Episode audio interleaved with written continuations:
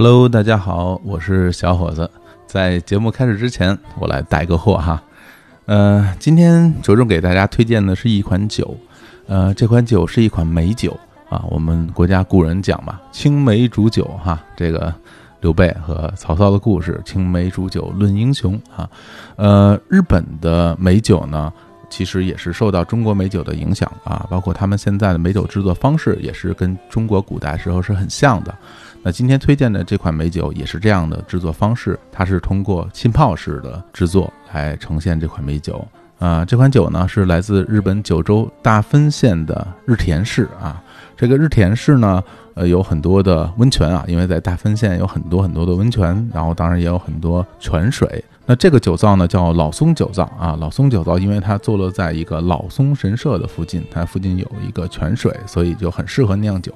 有好水才能酿出好酒。呃，美酒的制作工艺是这样的啊，一般来说呢，是用烧酒来浸泡青梅，然后里边会加一些糖来调整它的口感。所以这款酒的烧酒的基底也是当地的这个用麦子做的烧酒，也就是蒸馏酒来浸泡美酒的。来形成的这样一个口感，而且它这个蒸馏酒的这个烧酒呢，也是过桶的啊，所以就会有独特的啊桶香的风味儿。所以这款酒非常适合现在这个时节啊，很应景的时候来饮用，然后也可以加冰块儿啊，也可以热饮。我自己是比较喜欢加冰块儿的这种喝法，因为这个热饮呢，我喝完了爱出汗，对，所以加冰块儿呢，这个。呃，口感比较内敛啊，很适合现在的这个时节啊，尤其是下了雨之后啊，一边在听着雨声，一边打开这瓶酒，倒一小杯，然后里边有一颗青梅泡在里面。一边喝一边赏雨啊，这非常仿古啊，是很雅。那这款酒也可以在我们日坛公园的日光集市里买到啊。然后日光集市的进入方式呢，就是您关注我们日坛公园的微信公众号，然后点击日光集市的标签，就能到进到里面了。然后最近我们日光集市也上了很多新货啊，都是我们自己精挑细选的产品。呃，我还挺开心的，因为看到我们现在里边东西越来越多了，我自己其实没事也会去逛一逛。我们分了几个标签啊，一个是好吃好喝，一个好看好用，还有独一无二，还有日坛夜校。呃，在日坛夜校里，你可以买到史蒂芬的魔幻之旅大揭秘啊。当然，这个购买方式推荐大家在我们的公众号里去点击日坛夜校自己的标签里边选择魔幻之旅，有非常详细的购买和收听的。我们日光集市里现在还有书可以买了啊，还有来自于后浪出版社出版的动画大师金敏的画册啊，也是非常好看的一本画册。我们最近会不定期的上新啊，一直会有新的产品来上架，那我也会把这种上新消息来通知给大家，也欢迎大家没事去逛一逛。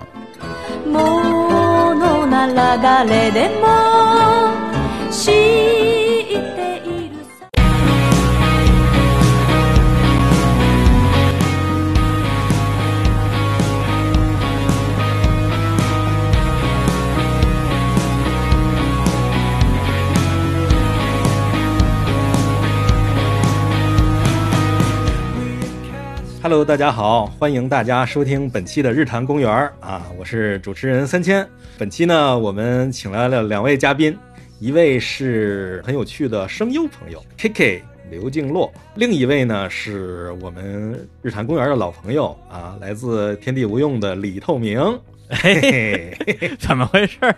这严重串台了，这个。因为一般我都是在《天地无用》这个节目啊客串的时候啊，以这个李透明的身份出现，因为实在是太无知了，然后就 就只能扮演一个透明人的角色。然后这期节目呢，呃，是这样的，本来是三清老师说，哎，他准备一期《天地无用》啊，找了一个日本的呃做声优的嘉宾跨洋录音啊。我说这个技术上一定有一些难关，需要我来帮你们啊来盯一盯，因为视频录音嘛，中间帮他们调试了一下他们录音设备。调试的过程之中呢，我突然想，哎，日坛公园最近挺缺节目的，把这些节目抢过来吧。哎呀，这个 以蕊节目的身份啊，潜进现场，然后潜着潜着就枕战雀巢啊，是吧？枕战雀巢讲这些节目，然后这些节目就在日坛公园播出了啊。但是没关系，我们本期节目的呃嘉宾 K K 他还会跟三星老师再录另外一期节目，放在天地无用的。大家好，我是 K K，然后算是 ID 叫 K K R Y U，可能有的朋友知道我。基本上在国内配音的话是用刘静洛这个名字，然后在日本的话是 Liu Seda，是用这么一个日本的名字啊。刘静洛是本名是吧？比较难写的一个名字。怎么想的呀？对，起 这么难写的哎，名字。我要讲讲吗？这名字可有来头了。哎，行行行，你是说说，我特好奇。啊，有点不好意思。这个“静”吧是女字旁一个“清”，是女子有才的意思。然后呢，这个“洛”呢有点难写，大家可以身边找个纸写写看。一个草字头，然后一个秃宝盖，下面是一个牛，是明显的意思。然后我爸当时翻字典给我起这个名字，就想说，哎，这个女子有才，这个才气还非常明显，有这么一个想法。而且我是一个女孩，而且是牛年出生的，然后再加上是有青草吃，然后有那个宝盖儿房子住，诸多解释搁在一起，好像特别厉害的一个名字。但是大多数人第一次都念不对，所以最后我的昵称就变成 K K 了。嗯，对啊，没错特。别最后那个字儿，真的，我自己觉得我算是认字儿算多的了。最后一个字儿真是从来没见过。嗯，确实你让我。猜一百遍，我也猜不出他念什么来。对，嗯还带牛，五行缺牛是吧？五行缺牛可能。然后我上小学的时候，有一个特别热爱文学的女孩子给我查了字典，说：“哎，你这‘落’在古汉语词典里是杂毛的牛的意思，你知道吗？”然后我表示不知道，我爸没翻这个字典，大家就记着 K K 吧。嗯，那，三金老师，要不然给那听众介绍一下 K K 老师的啊一些这个业绩？业绩来看看哎三千对我有多了解刚才介绍。了半天，对，说的都是啥呀？这个，对，KK 其实是他是一个声优。为什么我们说他是声优，而不是说配音演员呢？是因为他是在日本的配音和动画业界做配音员的这样一个工作，就是这个职业在日本叫声优的工作嘛。他配的东西很多，比如说像动画片儿之类的话，他配过什么《美少女战士》，配过《魁拔》，嗯、嗯配过《藏獒多吉》。然后电视节目他也做，比如说在 NHK 的一些教育节目里面，他会录一些个旁白的工作，就是我们常说的 narrator，、嗯，narration，对 narration 就这样的工作。然后他也会做音源的工作，就什么音源呢？就 Vocaloid，就是我们常说的那个初音未来啊，就这样的这个虚拟歌姬。岩河洛对对，天依那种岩河洛天依。然后 KK 呢，就是岩河的音源。嗯啊，没错，对，听的不太像是吧？啊？对，主要是因为这节目我是临时加入的，嗯。之前一点准备都没做过，然后我油盐不是太深，哎呀，眼睛也看不没有没有见。没有没有没有没。有，对，就是咱们这隔着羊在这儿录呢，可能关键为 K K 不给我们开视频，哎。我们三千两个人互相就看着对方的脸，然后让 K K 开视频，他不开，我天，我这好奇死了。呃，除了像给言和提供音源之外呢，KK 还给很多的游戏配音，比如像嗯《战舰少女儿》啊，还有一些国内的像《仙剑奇侠传》吧，啊，《仙剑奇侠传》的前传什么的，还有还有什么？嗯，呃，我来，我来，我来，我来嗯啊！你来你来你来。我想想啊，Come on 梦间集是吧？哦，哇哇哇嗯哇哇，居然知道，嗯。还有那叫什么格斗游戏，比如说 SNK 的格斗游戏 KOF 格斗之王、新的，嗯。然后还有哎噬魂新不是。的都有。拳皇跟噬魂。对，啊对，拳皇和噬魂的新不是你作品里边有新角色，你配谁啊？拳皇十四就是最新的那个拳皇里边有一个中国队新追加的角色叫明天君，是一个天天睡觉哈的这么一个少年，是我配的。哦，然后噬魂里边也有一个非常可爱的妹子，清朝妹子，我这就去买去。呃诸如此类吧，反正各种各样，这么多年，可能就是刚才三千介绍的我这些作品里边，有的是中文的配音，有的是日文的配音，有的像比如说《梦间集》、像《拳皇》这种作品里边，同一个角色又说中文又说日文。一般来讲，很多作品都是，比如说中文版是谁谁谁，日文版是谁谁谁嘛。但是我这一点可能比较特殊，是双语声优，目前好像没有。嗯厉害了嗯，哎，哎，不敢当，不敢当，嗯就这一个。我是作为一个中国人，但是在日本和日本声优一起用日文去抢角色、竞争角色。然后有很多，比如说像刚才三千提出来的《美少女战士》里边的越野兔的弟弟这么一个角色，就是完完全全靠日语去跟周围的日本声优竞争。这个可能其实比我想象的难很多，挺难的。对这个地方我说明一下，就是他其实不是说在日本配中国人角色，他是在日本配日本人角色。然后，当然，如果这个作品有中文配音版的话，它可以再用中文配同样的那个角色。它的有趣之处在这儿。而且 KK 现在应该也是在声优事务所在籍的，是吧？是敖尼。对对对，是应该说日本最大最老的 声优事务所——青二事务所 （Aoni Production）。咱们那个年代看的很多动画，比如说《悠悠白书》，然后像《圣斗士星矢》或者等等等等这些，实际上在最开始日本还没有声优事务所这个概念的时候，他们第一次创立了这么一个只签声优的这么一个艺能事务所。我觉得我介绍差不多了啊，李叔有什么还想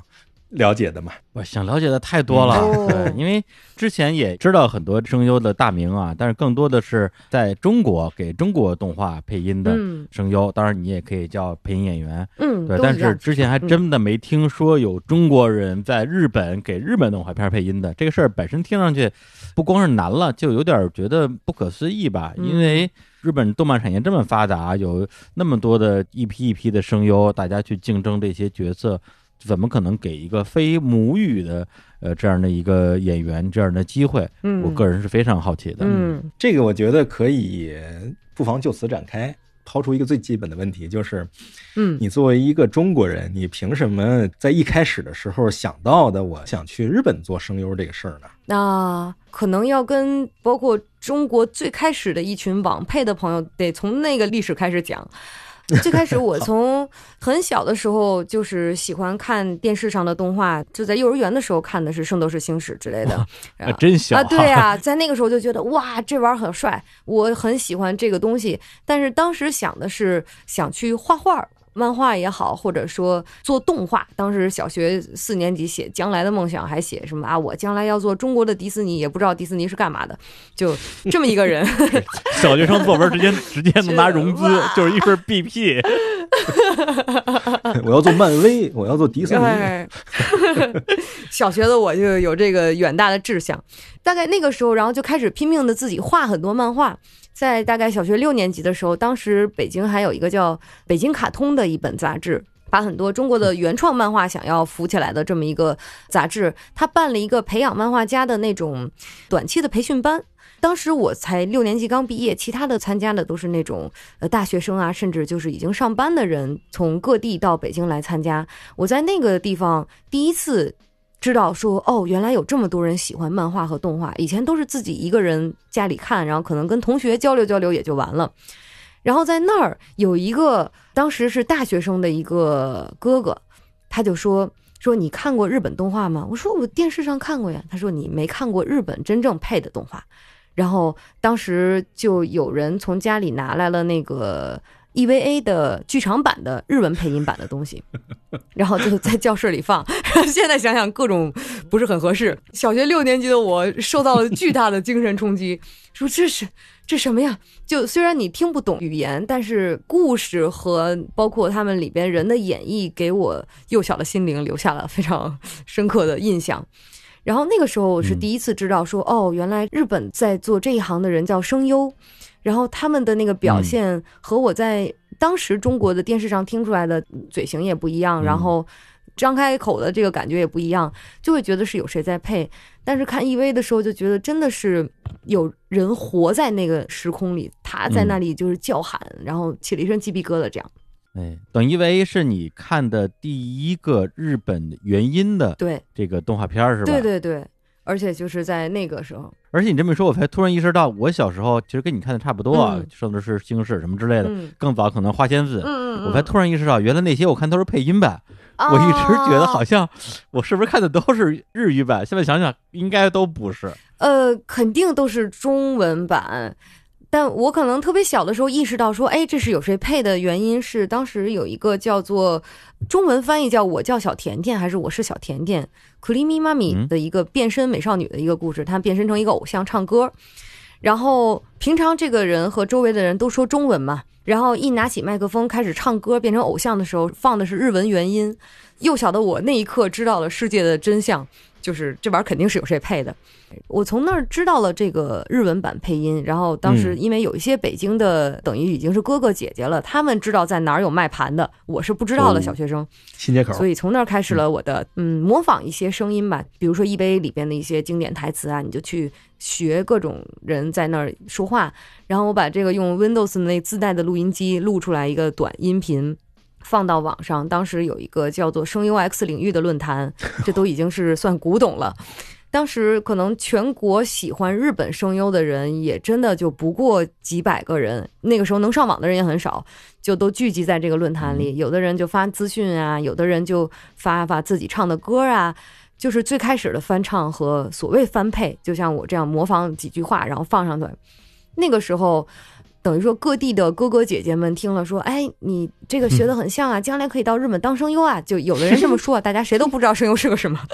然后我说：“啊，是吗？这是哪哦年的事儿啊？这都已经是大概，我想想啊，小学的话不到两千年吧，就大家还用猫上网的时候呢。啊，那那时候你早也嗯不会说日语吧？就是当然不会，对就模仿那个声音是吗？对，你都不知道自己说的什么意思，完全就是，比如说是听个五十遍，然后你把他的那个所有节奏和大概那个声音模仿下来，然后自己就配着玩儿嘛。反正那个时候也是因为特别的不知天高地厚的，就自己瞎玩儿嘛，也是小孩儿。就觉得哦，嗨，声优这个职业也还行吧，但是我还是一直想画漫画来着。那个时候，然后主要那个时候想在中国做声优能做什么呢？就做配音演员。后来也去查了一些，也有童子龙老师啊，然后或者有我们当时看的，比如一休的陈大千老师之类的，就各种中国的老师也是有的。可是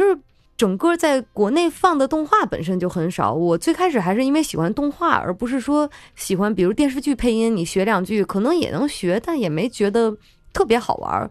所以当时就觉得，如果我是专门想去配动画呀、配游戏呀，可能在当时的国内还是很难的。尤其在我大学毕业的时候，是两千零八年的时候，有一些作品，但是你放眼望去，这些作品的比例和你是否光靠这个能活下来就很明显，而且你怎么入行你都不知道。嗯，基本上都是播音系的人毕业可能出来，然后有老师带着一个团队、一个班子、一个班子的那种，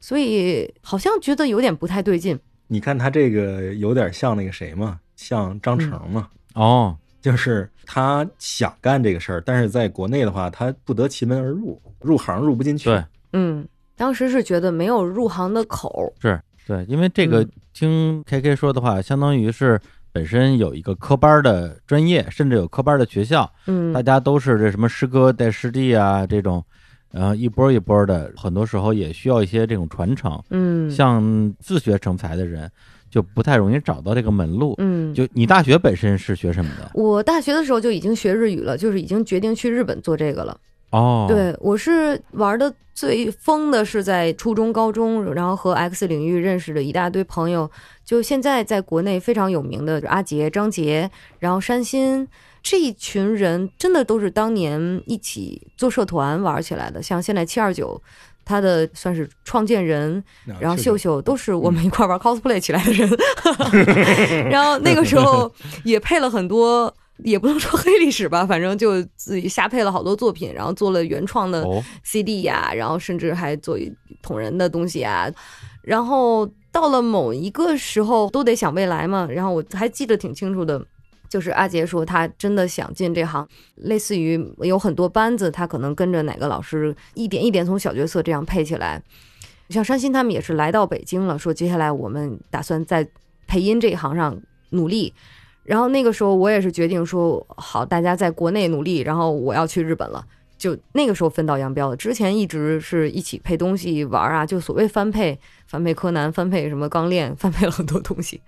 是有这么一个交往。当时像我特别喜欢做的就是《钢之炼金术师》，我是因为看到这部作品，它的主角是一个叫朴路美的演员配的女性的演员，对，然后我不知道他是日本出生的，我就光看名字觉得，哎，你看一个外国人，一个韩国人，他学了日语，到日本当声优还配主角，多牛！太励志了。对，然后你觉得说你有目标了呀，这你前面有榜样，你就跟着榜样走就行了。就是当时可能没有看到说国内可能会将来有这么多的动画作品和游戏，没有想到有这一天。然后，但是日本已经那么成熟了，而且还有一个目标，那你就追着他去吧。呃，我能了解一下吗？什么叫翻配啊？就是北京有各大漫展，呃，漫展表演，大家比如说 cosplay 上面演的人和后面放的语音是不一样的嘛，就也没有那么像舞台剧那么好的设备，大家没法即时的去说那个台词，就先录好一个台词，然后配上音乐，配上音效，前面的人就像哑剧一样演嘛。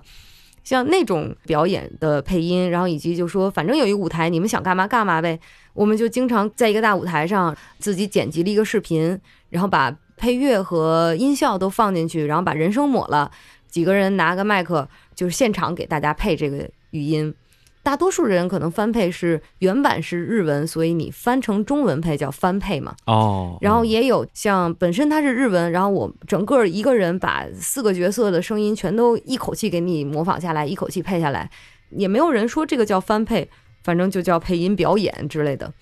其实都不是你自己的角色。但是可能我当时这个方面做的，反正是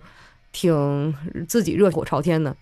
然后也有很多朋友可能是当时听我的这种翻配说啊，我们知道有有 K K 这么个人，从初中就开始做这些事，然后高中也在做，哦。高三为了考学。在高二的时候，我决定放弃了美术的道路，然后哦，就跟爸妈说我想去日本做声优了，然后爸妈就表示啊嗯，但是我在玩的时候呢，也曾经有那种北京的漫展，然后就也当时没有什么不好意思之类的想法，就是你看我做的多棒，然后带爸妈来看，然后爸妈在下边看我上面配音，然后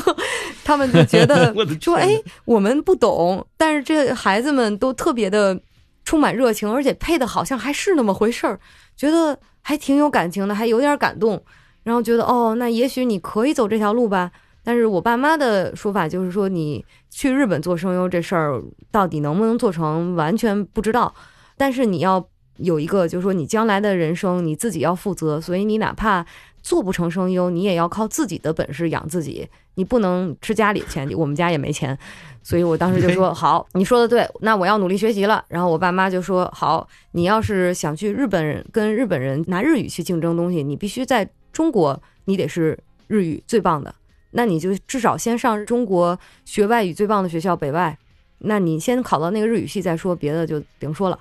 然后呢，我说好，那就考。就其实整个 都是非常像热血漫画一样，然后就太哇写热血了，然后就考上了，居然考上了，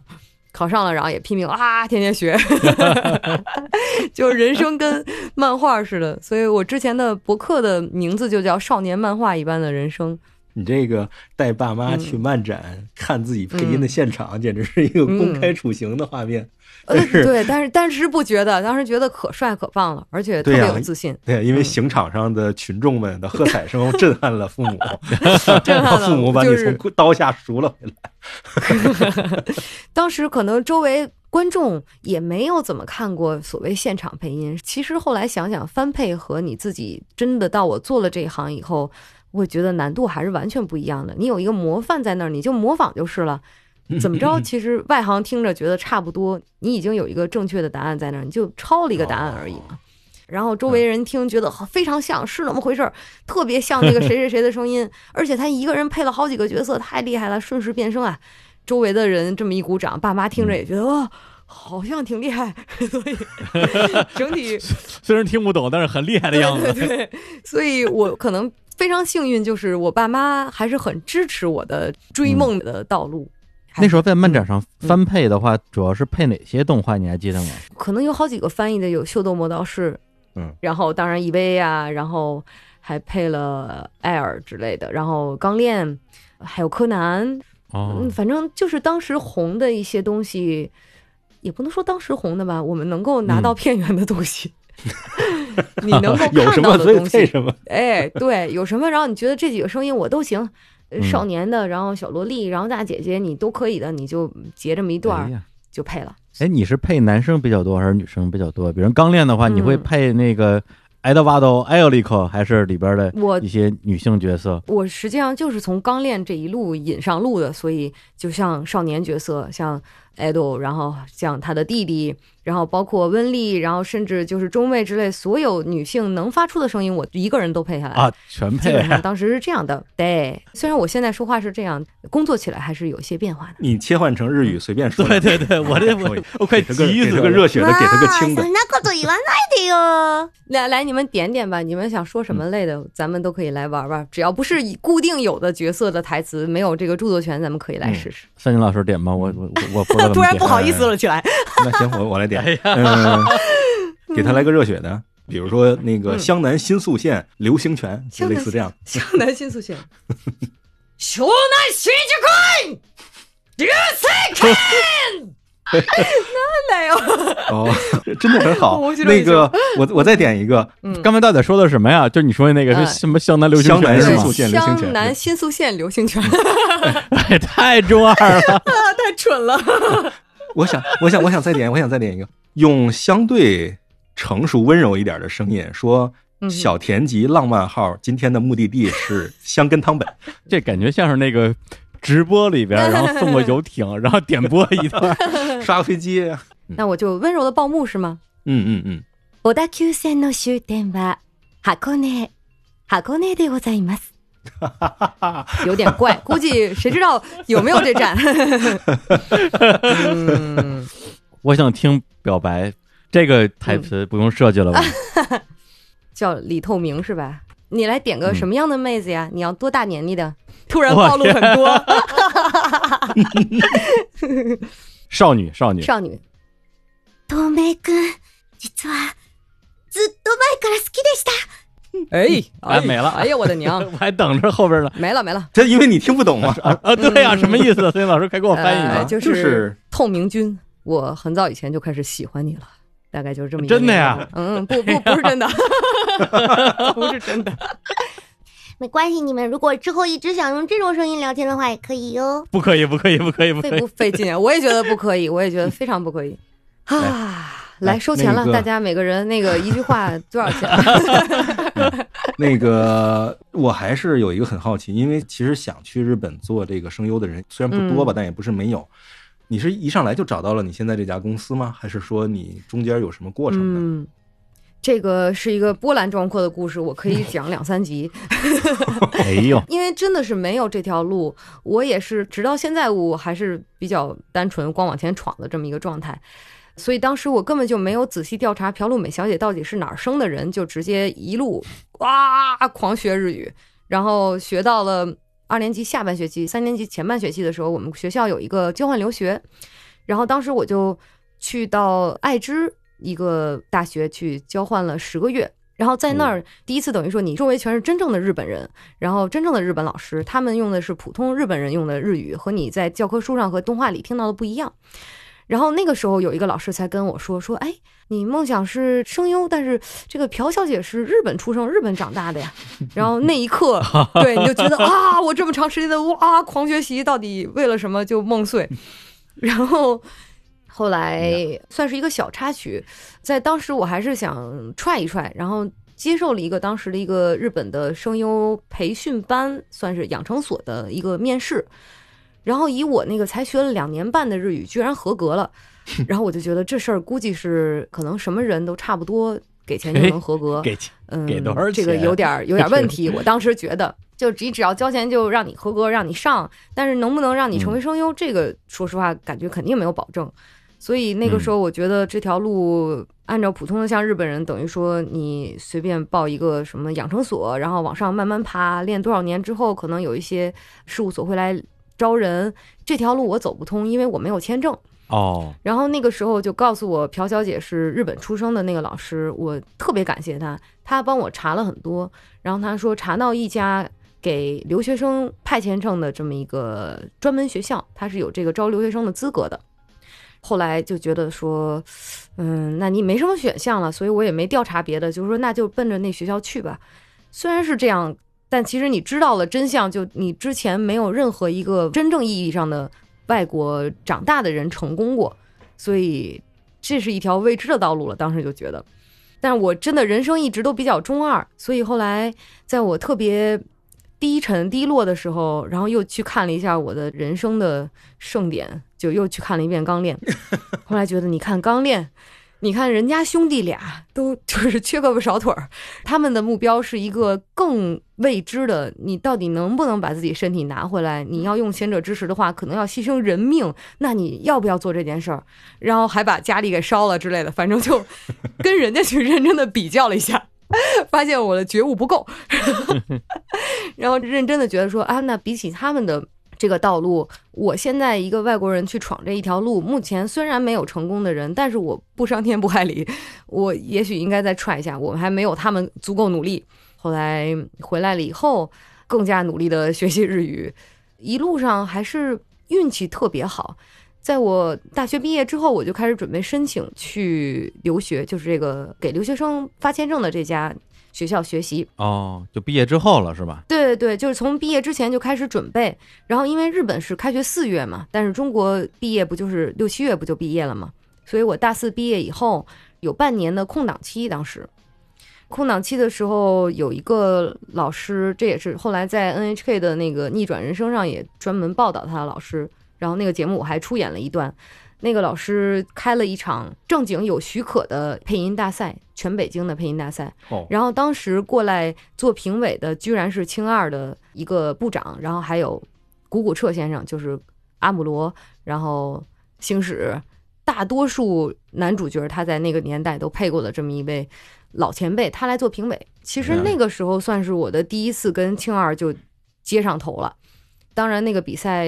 其他人都是说参加个比赛，我是可是奔着专业去的，所以我在那个比赛上优胜了以后，谷古彻先生专门的上台说，接下来跟那个学生我们两个一起配一段儿。所以我跟谷古彻先生第一次在那个对，就在那个场上，就真正的日本声优，而且是大前辈在你旁边，他配他本身的角色，我配的是林元惠美小姐的角色，哇 然后对了一段戏，而且配的是那个金敏导演的等等是那个 Paprika Paprika 吧？对对对，嗯红辣椒，红辣椒，我对，天，是一段特别太爽了。特！别长、特别难的台词，我印象还挺深的。对感觉相当于你嗯上台跟张学友合唱了一首啊，歌，对，基本上是这么一个感觉，而且你还是一个就是学生而已。但是那个时候嗯。我就说，我将来我要去日本当声优，哎，年少啊，什么都敢说，然后就说了。然后当时其实青二的那个部长后来还记住了我，但他也不会说因此说啊你来我公司没有这一套，就是当时有那么一个相遇之后，我后来。又有各种，反正历经千难万险，总算是留学成功了。因为当时从中国大陆过去的学生还是很少，而且很难，他根本就没有开通大陆的窗口。现在不一样了，现在大陆学生好多好多的，所以那年就为了留学也是越过了很多难关。是零八零九年是吧？对，零九年过去的，进来以后就发现你的差距还是非常之大的，因为其他人就算他的表演没有什么天赋，或者就是他可能有一些地方的发音，但是他们拿到什么稿，一般来讲就立刻就能念下来嘛。但是我当时和他们比还是不行，我会有很多不会念的字，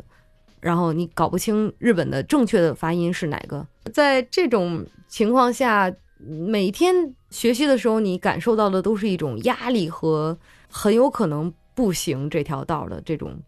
你看不到具体的就是成功力在前边儿，前面儿没有嗯人的嗯那么一条路的感对觉。对对对对，成了你就是第一个。对你要成就是第一个，然后这个世界上真的会有这第一个吗？对，如果说会有的话，是不是早就应该有了？对对对怎么能轮到你呢？对，这个想法特别的让我觉得艰难吧。嗯这个事情我觉得是跟当时的环境有关，因为嗯当时谷谷彻来国内做活动的时候，他在北京电影学院那场活动是我主持的嘛，我当时有印，然后他在广院办了一场，然后在北影办了一场，那个时候我就能够感受到的是。谷古彻本身，他在那一年的时候，因为他在海外积极的推广日本的声优和动画片，所以得了就是文化宣传的一个大使奖这样的一个奖项。嗯那、这么一说的话，大家可能不知道，就古古彻他是在《圣斗士星矢》里面给星矢配音，嗯也就是说是那个天马流星拳这些台词，其实真正的日本人记住的声音是古古彻的声音。然后他在高达里面给阿姆罗配音，然后包括他给那个最有名的巨人之星男主人公星飞雄马配音，所以他对于日本的那些个老头儿，然后尤其那些个上班族的那些使馆的工作人员来讲，都是。所以我当时能够很明确的感受到风向在变。其实从那个时候开始，我觉得日本的各方面的文化口都在跟中国打开交流的渠道，也不是说一点儿前景都没有的，而是其实前景已经摆在那儿了，就是大家都希望能够打开这条路，但是没有人走完，可能你是那个走完了的人。嗯因为我其实听说，就在就同样是声优 X 领域的时候，有一位也是声音特别甜美的姐姐，然后她之前也去了，但是就是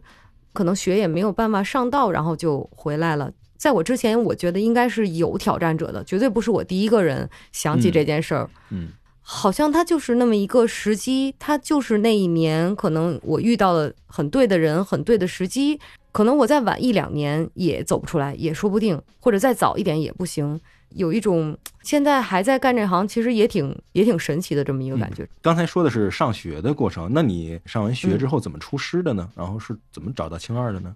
这个就是真的运气全在这儿了。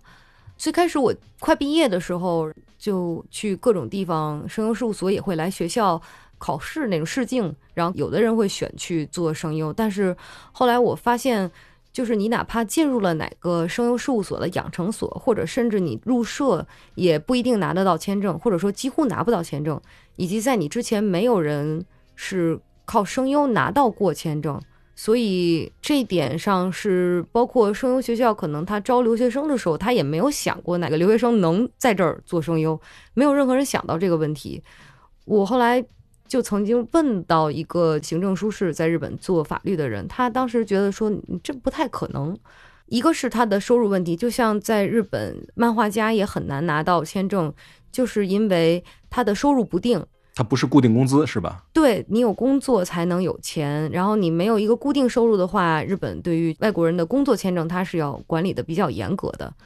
所以在日本可能漫画家要，除非你已经固定有连载或者有工作室或者什么情况，可能也很多人作为新人留下来画漫画也是很难的。啊，这是一方面，还有其他的原因吗？然后还有的就是，毕竟这是一个表演的工作，就相当于艺能相关的，所以它其实和普通的人文和那种你去公司里边做职业还不太一样。它是否有是你的必要？这个工作如果也是日本人能做的话，那为什么要聘用你？等等，要有很多东西去能够说服管签证的人。同样是日本新人，那为什么我要用一个外国的新人啊？把他就算签下来了，你们将来有他的工作吗？都是打问号的。嗯，所以整体来讲，确实是一件很难的事情。可能我觉得之前也有更优秀的人，搞不好是在这一步就也不行了，也有很多可能。对，等于说日本它本身首先不是一个大的移民国家，嗯，对于工作签证本身卡的就比较严。对。然后你这个行业又是一个之前可能外国人做的比较少的行业，就几点综合之后就会变得很难。对，当时是快毕业的时候，然后其实我就之前一直在国内跟各个大学也好，就社团，我们当时建的声优业余社团吧。然后那个时候在各个大漫展上表演，然后也认识一堆朋友。然后其中认识的有一群朋友，就是清华大学的当时叫次时代的一个组织，就学生团体。据我所知，他们是第一个就以民间的状态来邀请到日本声优到中国来做活动的，实现了这个的团体。然后他们请来当时是《灌篮高手》的配音员绿川光和志年龙太郎这两位前辈，当时次时代的。朋友就说说我们想要一个又懂动漫这方面的东西，然后呢又懂声优，然后还能主持也能翻译的这么一个人。当时他们就找到了我，可我正在日本还在留学，不过时间好像也正好是假期。后来我就回去了。嗯，回去了以后，这两位也是青二所属的人，而且同时在下面带他们两个来北京的还是那个部长哦，然后。当时我除了就是主持翻译之外，然后次时代的算是主催吧，他们还写了一段正正经经的日文的现场原创的算是朗读剧，然后我也作为其中的一员出演，又是和那种业界大前辈，又是和张学友和黎明，然后你是一个业余范，然后你又高唱一曲，对，我爱黎明，我爱黎明，对你又高唱一曲以后，然后这部长在下面听着说说，哎。这小姑娘比我们那儿新人都说的好，怎么回事？后来他就下来以后单独说：“你有什么决定去哪儿了吗？”我说：“没有，我找不到下家，因为各种困难，我可能根本都没有签证，我不知道该接下来怎么办。”嗯，他说：“那你有想去哪个声优事务所吗？”我说：“那还能有哪儿啊？我想去青二啊。”然后，然后对方就觉得：“哦啊，是这样吧？哈哈哈，还挺会说话的。”就类似这种一个状态，可能也就完了。我觉得人家也没当真。哎，但是没想到，其实人家当真了。哎呦，然后我还在上学的时候，就快毕业了。完了，我已经觉得说不行了，反正回去回国，你做个翻译或者怎么着，至少吃饭还我觉得还是可以的。就在想怎么办的时候，青二的那个部长打电话说，现在有一个项目，算是京都做了一个用一休聪明的一休的这个 IP，他做了一个宣传京都的这么一个动画片，一个系列动画片。因为像中国的游客宣传需要中文，但是在日本，它虽然有很多中文播音员，或者说业余的，比如说露点广告、露点车站里边的那种语音的人，但是演员几乎就是没有。嗯而且能演一休的没有。他说你要不要试试？我说这还有什么试的吗？而且中文那咱还有什么压力吗？没有没有，就往上冲了。然后去配的时候，他们还找了另外一个小姑娘，说想配一休旁边的小叶子这个角色。嗯，然 后这个角色也配不太行，因为毕竟不是专业的，就是经常会有的是你找一个中国人就觉得他能配音，就是在日本可能也是这样，然后就不可能啊，这配出来东映的人虽然听不懂，他也觉得说这不太行，不太行。所以后来就我把一休配了，然后还甚至有一些其他的角色你也帮忙配了，啊，然后这个东西配完了以后，我是在前面配音，他们后面的那种像是导播台的那边的人说什么我不知道，嗯。但是就回来配完了以后，就我就觉得回家了呗。我说谢谢有这么一个工作，然后那个青二的人还是那个部长，他就说刚才我们在后面听，然后那个日本的录音导演说你的表现虽然我听不懂语言，但是特别的就是真情实感，而且就是在表演，是那个角色立着他在说话，不是你在说话。嗯嗯所以这个人是个人才，他那意思就是这么说的。然后我们这部哎长听到了专业的，因为他作为经纪人，他可能是专业的，但是他作为录音导演或者说配音这一圈，他知道自己是外行。他听到那边的人的肯定了以后，就直接跟我说：“你要不要来青二？”我当时后来就是觉得嗯回想起来，一切都是运气，你少一个都不行。对，如果你当时没有跟北京的那些朋友们玩的稀里哗啦的，人家也不会找你回去。也就相当于你在日本接的第一个声优的一个工作，配的是一休，对吧？嗯，通过青二接的其实是，但其实我当时嗯因为反正就特别拼嘛，所以在啊我上学的时候，我也自己做了很多努力去四处接工作，然后在网上类似哦于也不能说发简历吧，反正我有一段时间就坚持每天一定更新一段日文的自己的声音日记，我会努力拼命要说日文，然后就这样往外发信。广撒网呗，也是这种缘分，然后认识的一个算是制作人，他也就说，那你去给个小角色，你也上去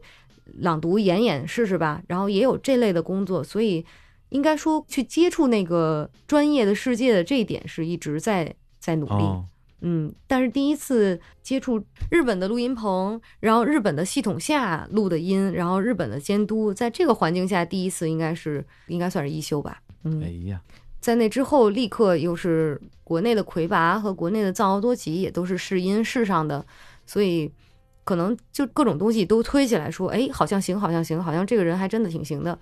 可能这些也都是最后作为材料证明了我作为声优还可以，所以后来签证才下来。哦如果之前什么工作都没有，光是青二使劲申请，可能也不行。哦，其实相当于是青二需要向上申请的是，第一，我需要这个人在我这工作；第二，这个人是非他不可。对他对对对，等于青二帮你完成的是他需要你在这儿工作这件事情。对然后非你不可的部分是你自己完成的。嗯，也有周围的各种运气助力。就是这个嗯热血少年的梦想就这样成真了。嗯，成真了，成真了以后才开始从少年漫画变成了青年漫画啊，开始 开始社开始苦。难了是吧？哎，怎么苦难了？怎么苦难了？进去以后，首先说句实话，这个行当它确实是不欢迎外国人的，你明白呀？对，这是肯定的，这当然是这样的。所以具体的各种苦难我就不讲了，为了哎中日友好。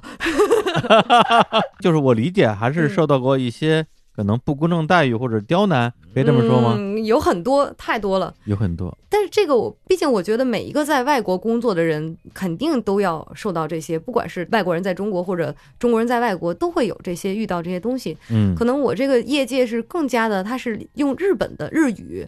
这个语言去表演。嗯那你一个外国人如果从我们手里抢饭碗，大家心里是个什么想法？而且就是日本的声优这个行当，应该是他认为他自己是世界第一的。嗯，而且嗯我在现在仍然觉得他有一部分还真的是非常的、非常的高超，确实是很有水平。所以在这里边嗯你要跟他们去竞争，当然大家不会说啊，你是个外国来的，啊，来来来，那个我们让着点儿，你这不可能的呀。哎，就声优这个职业，就是因为你也上了那个培训班嘛，嗯你的同学也都是想要当声优的日本人。嗯那么声优这个职业，我我想知道，就是在日本本身，嗯呃，竞争激烈嘛？就你同学们他们之间的竞争激烈嘛？嗯，竞争是相当激烈的，我觉得可能全球 声优这一行当 竞争最激烈的应该是在日本。感觉、啊那肯定的嗯，因为这是一个大家就都非常想当的职业，在前几年的小孩儿大概将来想当什么的那种调查中，然后声优已经很往前，大概到了甚至前三名的这么一个状态。哦，其实今天刚刚我看雅虎又有一个新的新闻，就说今年的那个声优名鉴日本，它有一个叫声优 Grand Prix 的一个声优专门的杂志，嗯嗯它每年会在某一个月，它附录一本日本声优的所有，也不叫所有吧，至少是作为声优这一行，你还有点名、有点姓的这么一些人。然后嗯今年的这一本声优名鉴，刚才出了一个雅虎 news，就是它登录的人达到了一千五百人。然后一千五百人是四年前的四倍吧，哦就是整个作为声优的这个人口首先在增长，嗯，然后但是日本的动画的数量没有那么大的增长，哦，所以有很多人是没有工作的，所以有很多各种各样的工作，就是实际上和声音相关的，可能在嗯国内基本上大家不太了解的，就是电视节目的旁白，然后以及一些企业宣传片的旁白，然后包括像是各种广播里边的广告，还有游戏，当然就这些都算声优的活动，所以有的时候。哦我也会看到，就是微博上说，哎，那个谁谁谁明明那么有名，怎么最近都不出来啦？但其实，在日本这边看来，他可能是某个电视节目的旁白，这个对于声优来讲，反而是一个从收入面来讲是更好的工作，嗯嗯，比起动画。嗯，对。对，这个有点像嗯。那个谁，我觉得有点像，你看之前吴念他们在做的工作，嗯。就是动画，动画的原画师嗯这块工作的话，其实他因为他缺人，他本来就人不够，嗯。那你任何一个国家的人到这儿来能够顶上去，他本身就是一个高产能的一个产业的话，那他可能很欢迎，嗯。甚至于他觉得，哎，你这人不错啊，你活儿都给你，那还省我事儿了呢。但是你这个不是你，你这是一特别饱和的行业，就是已经是过去的四倍了。啊，对 对，真的已经是大家都没饭吃，包括对，我可能进来以后，后来觉得为什么变成青年漫画了，就是都别提我这个算是这个特殊性吧，你不提我就光看我上面的，我之前小时候在后面的名字上经常看着就是第一二位的那种。我的前辈们，他们现在没有工作，我看到这个就觉得哇，这绝对是天哪，这是青年漫画的世界。嗯而且你说他有什么不好吗？也没有，他也很有实力，嗯，也有名气，但是就是没有那么多的角色。然后那这一个角色不可能说我们来配四个版本吧，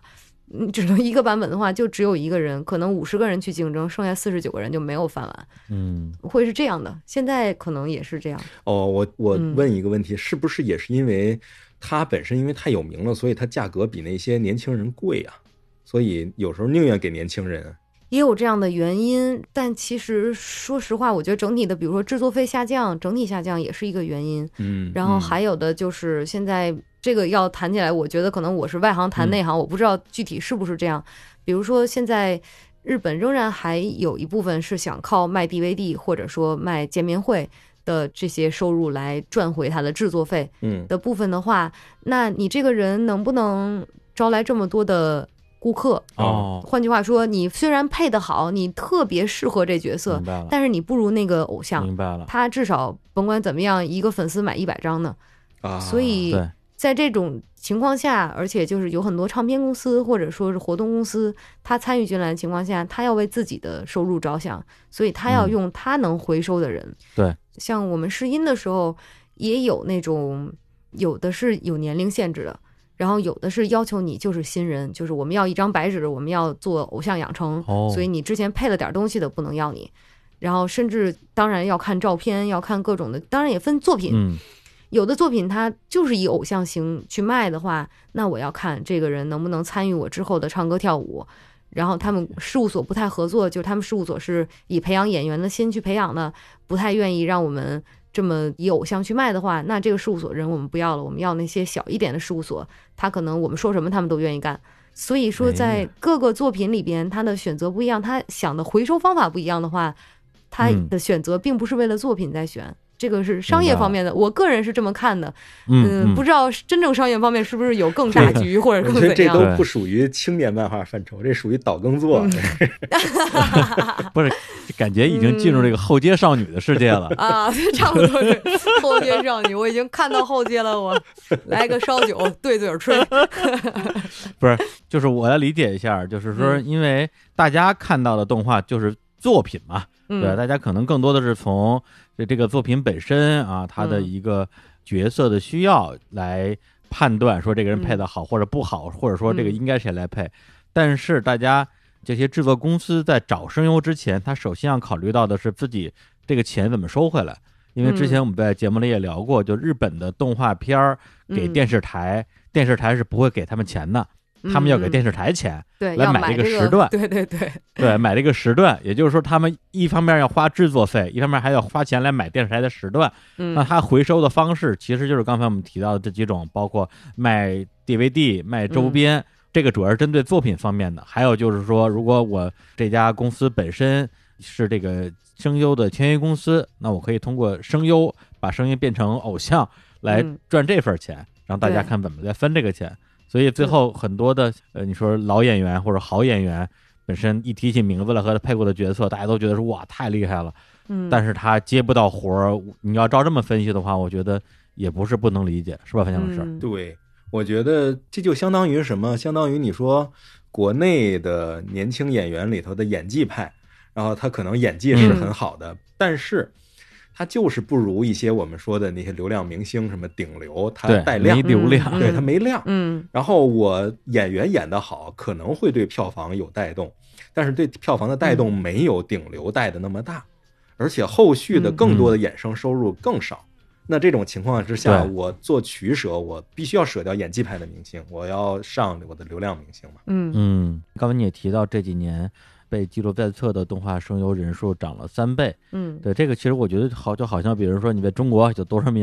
有经纪公司签约的演员，嗯，是吧？？但是大家能够在电影电视上看到的，包括综艺啊看到的这些演员，好像就那么几百个人。嗯，对，对，就其他的人呢，，他们也在做演员相关的工作，但是绝大部分人要不然是看不到他们，他们可嗯能去演什么网大啊、什么 那个网剧啊，或者是看到了也记不住，就演一些小角色。对，就是在声优的领域，应该也是有一些，呃，咱不能说叫底层啊，应该说他们也是在一些比较边缘的位置啊，嗯去找一些工作的状态吧。确实有这样的，而且包括我所看到的，也当然不是全部。我只知道像我们青二这一边看到的，呃，世界就是可能这个公司因为非常大，所以它还好，它有各种各方面的工作，你还可以接各方面的东西。有的可能稍微小一点的公司，它就只能按照偶像去卖，就是。呃，一边唱歌跳舞，然后出演一些偶像的动画片，但是可能过了几季之后，他这个公司本身没有办法去接触到电视台的旁白工作或者其他工作，他就一直在这一个圈子里面活跃。但是这个并没有说谁好谁不好，只是作为声优来讲，可能一般人觉得啊，那个谁谁谁特别特别有名，但是可能在业界来讲是另外一种看法。哦，对对对，嗯说这还真是，就是嗯有很多日本的，因为我不太懂啊，就是谁是一线，谁是二线，我只能说一些知名度比较高的嗯，声优，就是公司完全是拿他们当偶像来包装的。对，也有这样的公司，就它其实嗯不是声优公司了，它甚至是唱片哦公司所属的某某某。啊，就是所以哦唱片公司和声优有时候也是绑定的，跟事务所已经没有关系了。哦，对对对，这个还挺有意思。嗯，对比较复杂这里边。嗯对，因为唱片公司需要他的是做的是另一种工作嘛，他跟事务所对对对，要求的还不太一样嘛。对，刚刚提到就是日本这个声优的，也不能叫社会地位吧，应该说是嗯公众认知中的一个形象。那我相信，在这个二次元的受众里边，大家肯定都是非常喜欢声优这个工作的。嗯那对于日本的这个普通民众，那些可能呃不那么多看动画的人来讲的话，声优是不是也是一个特别受人尊重的职业呢？嗯，这个职业本身是我觉得还是很受人尊重的，尤其可嗯能近几年也并不是从一开始就很受人尊重，像。我们可能作为稍微大一点的事务所，必须要加入一个你拜点的一个日本算是保证声优的一些权利的一个工会。然后这个工会建立的最开始，实际上就是为了保证声优本人的权利和地位。最开始也有很低的时候，就是电视台说什么就只能听什么。最开始可能电视上的那些演员，他们出演一个东西，然后这个东西如果再播一次的话，会有再放送料，就给这个演员一部分。但是声优只是声音的出演，然后这一部分的权益就以前都被割裂了。我们反正把你的声音买了，就这一笔钱就完了，给你完了。但是声音的演员就表示，我们也是表演，这个东西不公平，嗯所以建立了这样类似工会，然后就和电视台还有各种制作公司，他们也曾经罢工 或者什么，就那个年代真的做了很多斗争以后，才争取到了现在的社会地位，就是声音演员嗯也是演员的这个地位。哦嗯，我可不可以这样理解？对就是你嗯现在的声优做的工作，不管是在嗯电视动画上的配音，还是在比如广播节目里，甚至于比如说嗯给电梯里面的那个报到几层的那个声音，只要每一次使用，就只要合同写的是按次给钱的话，那么每一次使用、嗯再使用都是要再给一笔钱的，对吧？就每个约是怎么签的，还分不一样的，很多就是买断了，啊，多付你点钱，然后我以后怎么用你这边啊别别管了。对，就是如果你不想一次一次的给的话，那你就多给点呗，多给点买断也没没什么嘛。对，也有嗯这样的，然后以及我们这边反正传说的就是那种都市传说等级的一个比较有名的事情，就是据说有一个广告，它一直在某一个就是车站吧，算是一直在播，然后这个声音大概合起来可能三四十秒，然后他播了三十年。录这一句话的人靠此买了一个别墅，这是我们日本声优圈充满梦想的一个传言。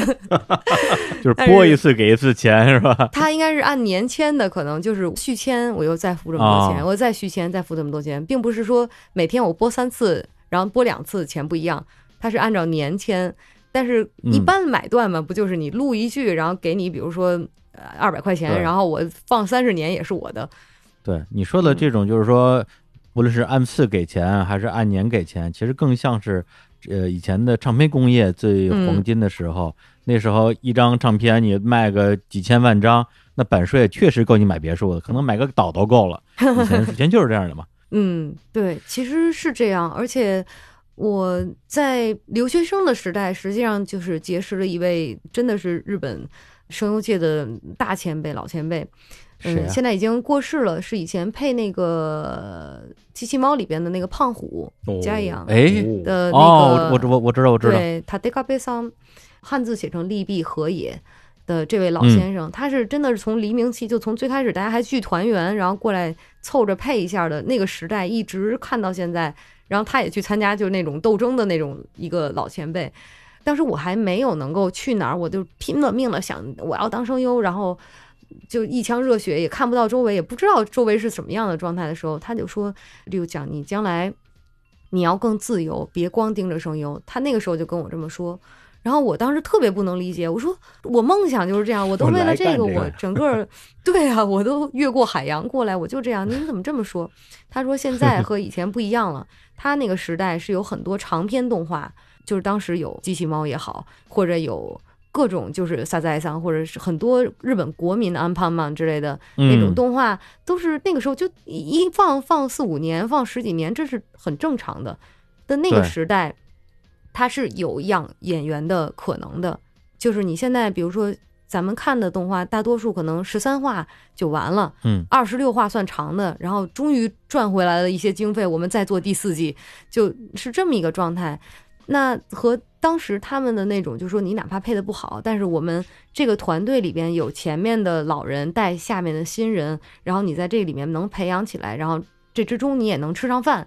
的这个制作的环境已经不是这样了。对，但是当时他跟我这样说，我心想您跟我说什么，不管怎么样，我也要往前冲，就也听不进去，也不太能理解，因为我当时嗯什么都看不到，你看不到里边是怎么回事儿。后来这么多年后，我觉得这个老人真的是他看了太多了，他早就看到趋势，所以他就对新的他下面的人经常说的就是，不要像我这样嗯只有这一个世界，你要有很多世界。你们就比如说除了配音之外，有人去做舞台也很好，有人喜欢去唱歌，然后你做唱歌也很好，有人就是去当老师，就在学校里一边教声优一边偶尔做做声优，这也很好，这都好。我们的老一辈会是那种，你既然是演员，你这一辈子就是要陷在表演上，这也非常对，也非常的优秀，是一个特别好的想法。但是现在的现实很多让你没有办法这样生存下去的情况下的话，嗯像那位老者的意思就是，我现在明白了，他的意思是，咱们先留住青山在，你要做这行当也可以，不要觉得这一切的失败，或者说这就是唯一。这现在的客观情况不是这样的，没有那么多作品。嗯，然后我就对，因为他这话其实并不嗯是说针对你一个外国人说的，实际上这话嗯是可以针对声优行业的任何一个新人来说。嗯他年轻时候赶上日本的动画，就像你说的，第一个是有很多国民级的作品，嗯而且大长篇，而且是那种能够这么多年一直下来的 IP。比如说胖虎这个角色，他只要他人还健在，声线不变，他能配一嗯辈子胖虎。对对，包括刚刚我们提到这个古古彻老师，他嗯除了刚才我们提到角色之外，他还配雅木茶，嗯 只要龙珠拍一啊遍，他就能再配一遍。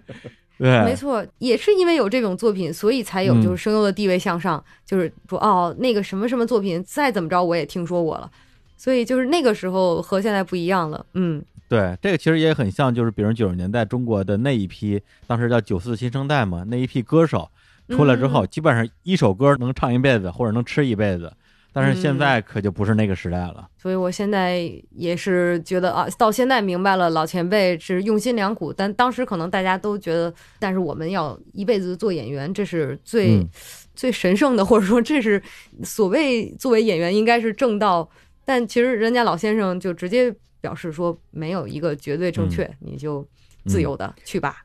那那你现在自己的业务构成是什么样比例的呢？我业务比较多啊，我可能因为真的是特殊的这么一个状态，好像确实没有跟我完全呃算是立场或者位置相同的人。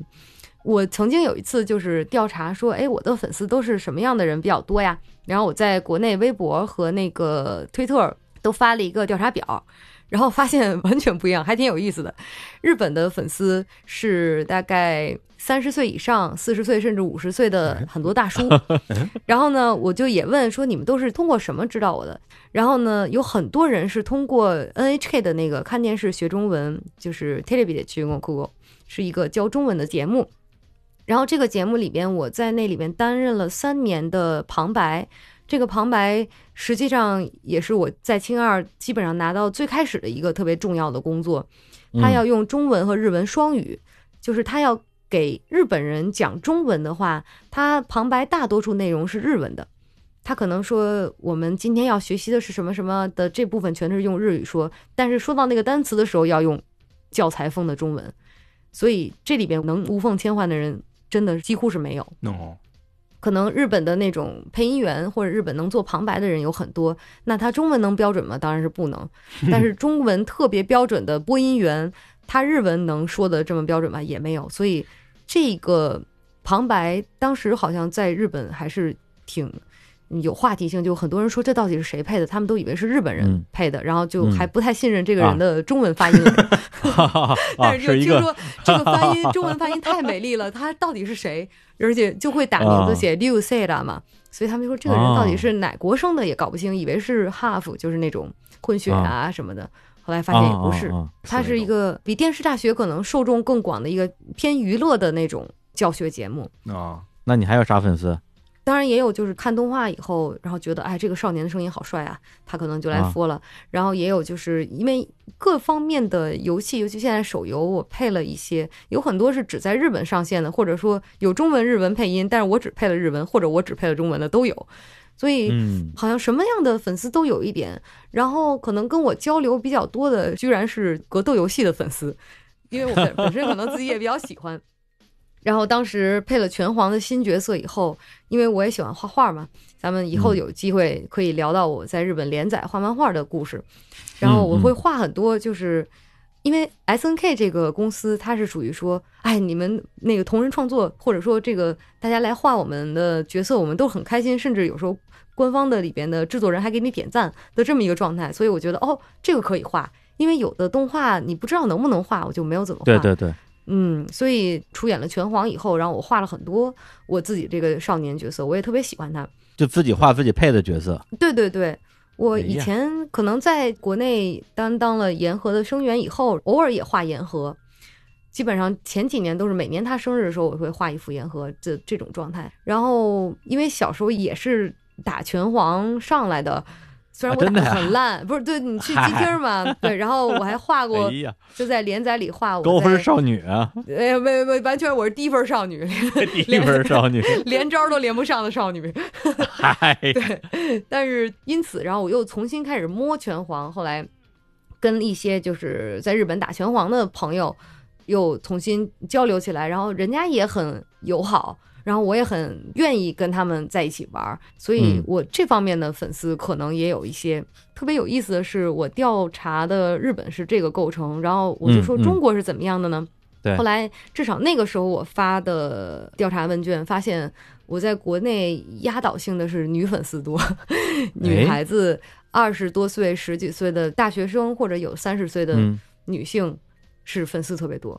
甚至有可能是在我在 KKRYU 时代就配刚的时候认识的人，我也不清楚。然后有很多可能是言和的粉丝，然后可能还有一些，比如说在国内也配了《仙剑奇侠传》前传里面的，就也是少年类的角色。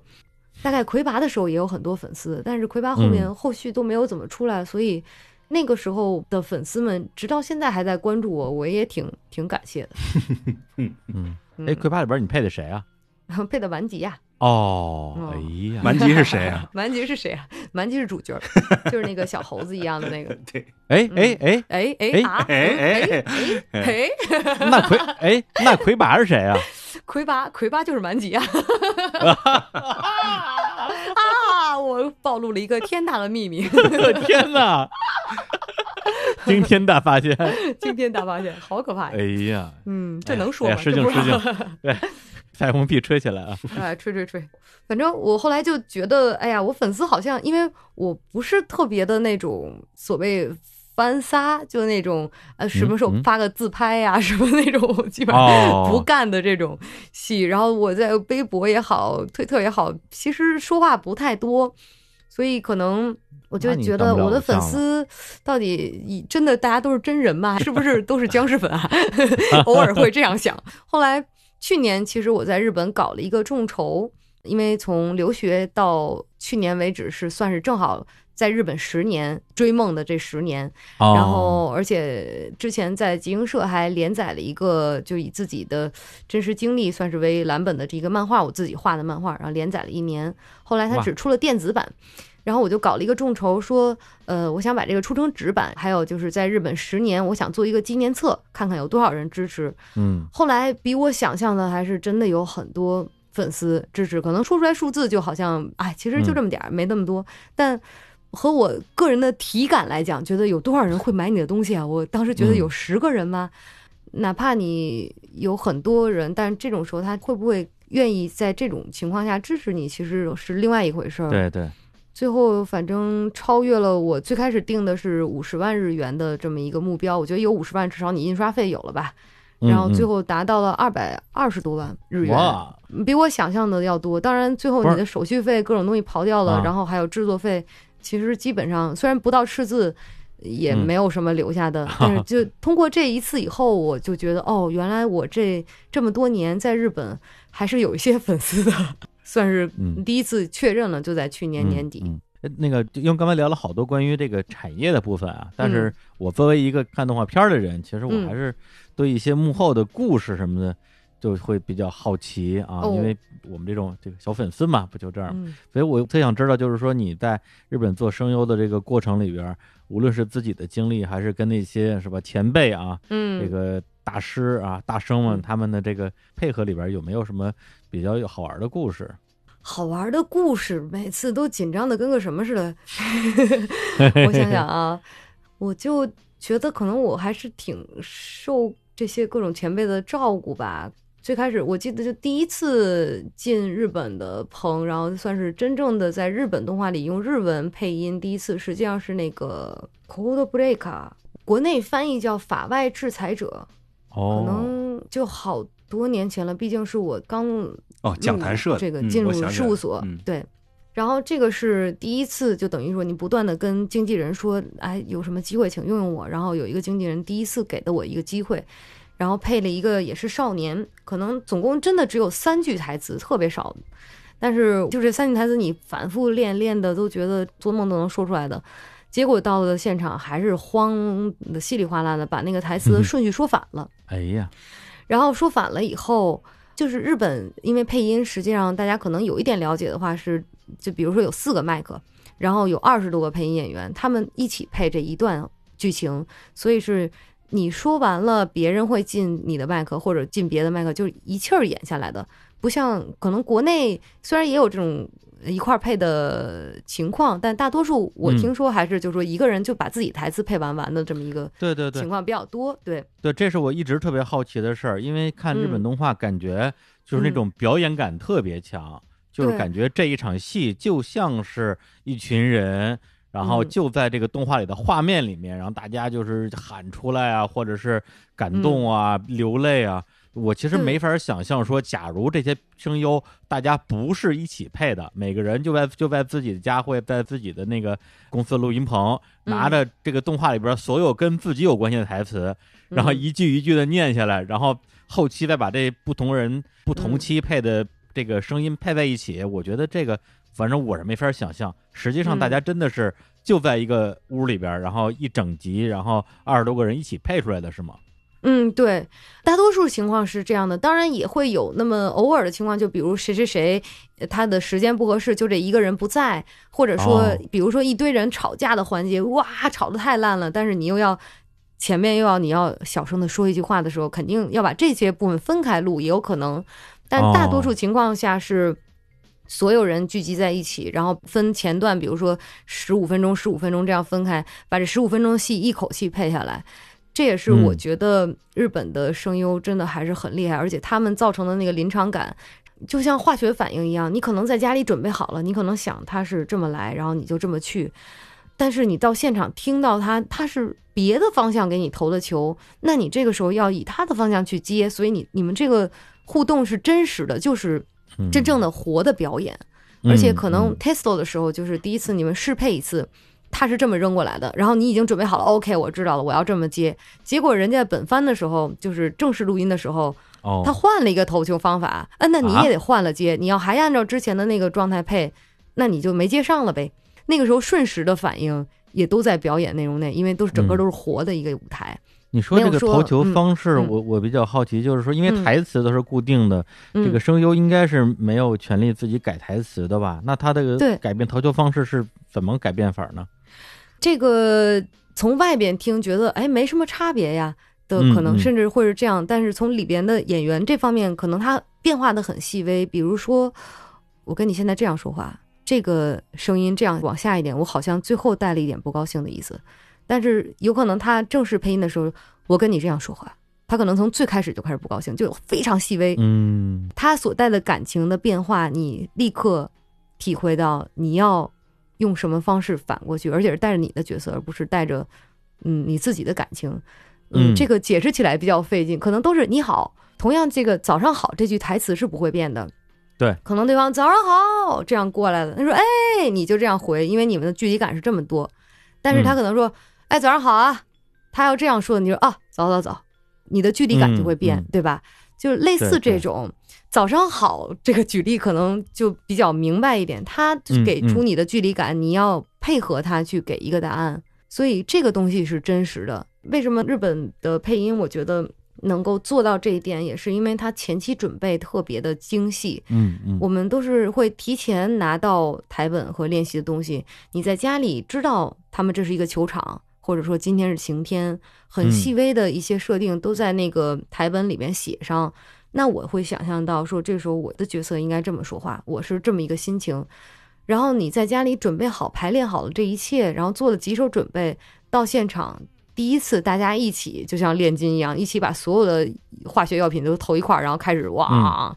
制造这么一个东西，哦每个人都是有备而来的，所以这个东西就像现场表演了。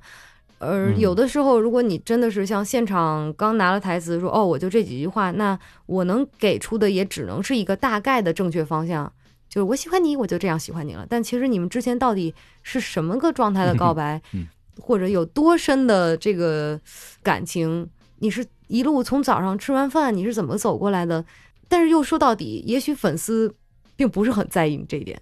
有可能有的粉丝他会就听了一个特别萌、特别帅的声音，他觉得就嗯很好，就 OK 了。那个现场的热气，或者说现场产生的那个化学反应，不一定百分之百的都能表现出来，但是当然它还是一个很精炼的这么一个过程。嗯，是，这就我跟演员的演技一样，就是嗯大家嗯说谁谁演技好，很多观众其实也看不出来。那你们这个嗯就是在配音的时候，大家是照着稿，因为我之前看过一些这个嗯动画的幕后故事纪录片啊，嗯基本上我看到都是拿着稿儿，对呃对对，就是说虽然之前先预习自己的台词，然后嗯去想象它里边的一些什么情绪啊，但是在现场还得是呃念出来的，并不是背出来的，是吧？对，基本上是因为一个是台词量特别多，一个是你这个台词之后谁在说，然后你可能什么时候要进哪个麦，有的时候都是有很多标示的，就自己得标示一下。比如说你是哦主角的话，你可能一直用这个最中间这个麦克，没人敢跟你抢，因为你话多。但是一共有二十个演员，可能这一场表演大概有六个人要说话。那你说完这句，你是不是要撤掉？然后你撤下来的时候，别人用了你的麦，这个时候你要去别的麦才能继续说话，就不干扰到其他人。这时候你进哪个哦麦，这都是在第一次排练的时候顺哦时，所有人就自动调整好，然后第二次就按照这个上了。跟舞台嗯剧一样，有站位的。对对对，而且这站位嗯是没规定的，就你当天第一次排练，然后大家互相看眼神，然后互相揪出这么一个状态。哦，然后你这样调整完了以后，我觉得日本这个模式不太容易模仿，就是因为它整体所有的环节都是这一嗯套专业的，所以在后面你第一次大家互相乱踩麦，也不是乱踩麦，互相就是选择麦的时候，后边的那个录音的助手。他把一切所有人每句话大概多少声量，每句话他走到哪位，然后这个时候，比如说他喊得很大，然后那我就要把他压下来，他就这一遍全都给你记录下来。下一次嗯你们就嗯所有人就按照自己那个距离和自己的声量去表演就够了，不用多想。嗯，嗯其实挺难的，我觉得。对对，而且刚才你说二十多个人配一个动画，因为有些这个，比如说我看的动画片里边，一集嗯里边某一个角色他是小配角，他可能嗯一集里边就那么几句话，那这种情况他也要全程在这里边跟大家一起来录吗？还是说完之后就可以走了？比如说像有的角色，真的就是前面剧情一直都跟他没关系，他是下一话出现的一个，比如说关键人物，他就嗯在最后露一个脸，然后哼笑一声，但是他从头到尾一直可能在。但是这个如果以演员的角度来讲的话呢，就是他要看一下周围这些人都是什么样的角色，什么样的状态，然后嗯以助于他下一次来配音的时候，他揣摩角色。比如说，我可能有时候配一些就真的路人 A 这么一个角色，你过来就一句早上好，然后你就走了，其实你跟全嗯剧没什么关系。但是像我的话，我还是愿意进到棚里去听，你能够学到的东西有很多，而且可以学习这个对，就是他这个早上好，他所在的这个世界观是一个特别萌萌的，大家都特可爱的世界观，还是他是一个社会派？你是不是要就放松一点，真正的就普通的早上好一点，嗯还是怎样？其实你在里边能感觉到很多东西，然后你对这个东西是不是要这么认真？就是这没有一个正确答案。背后的功夫，很多时候我觉得有的人可能听不出来，或者说他本身就是听不出来。嗯、但是这嗯些演员，他们可能自己在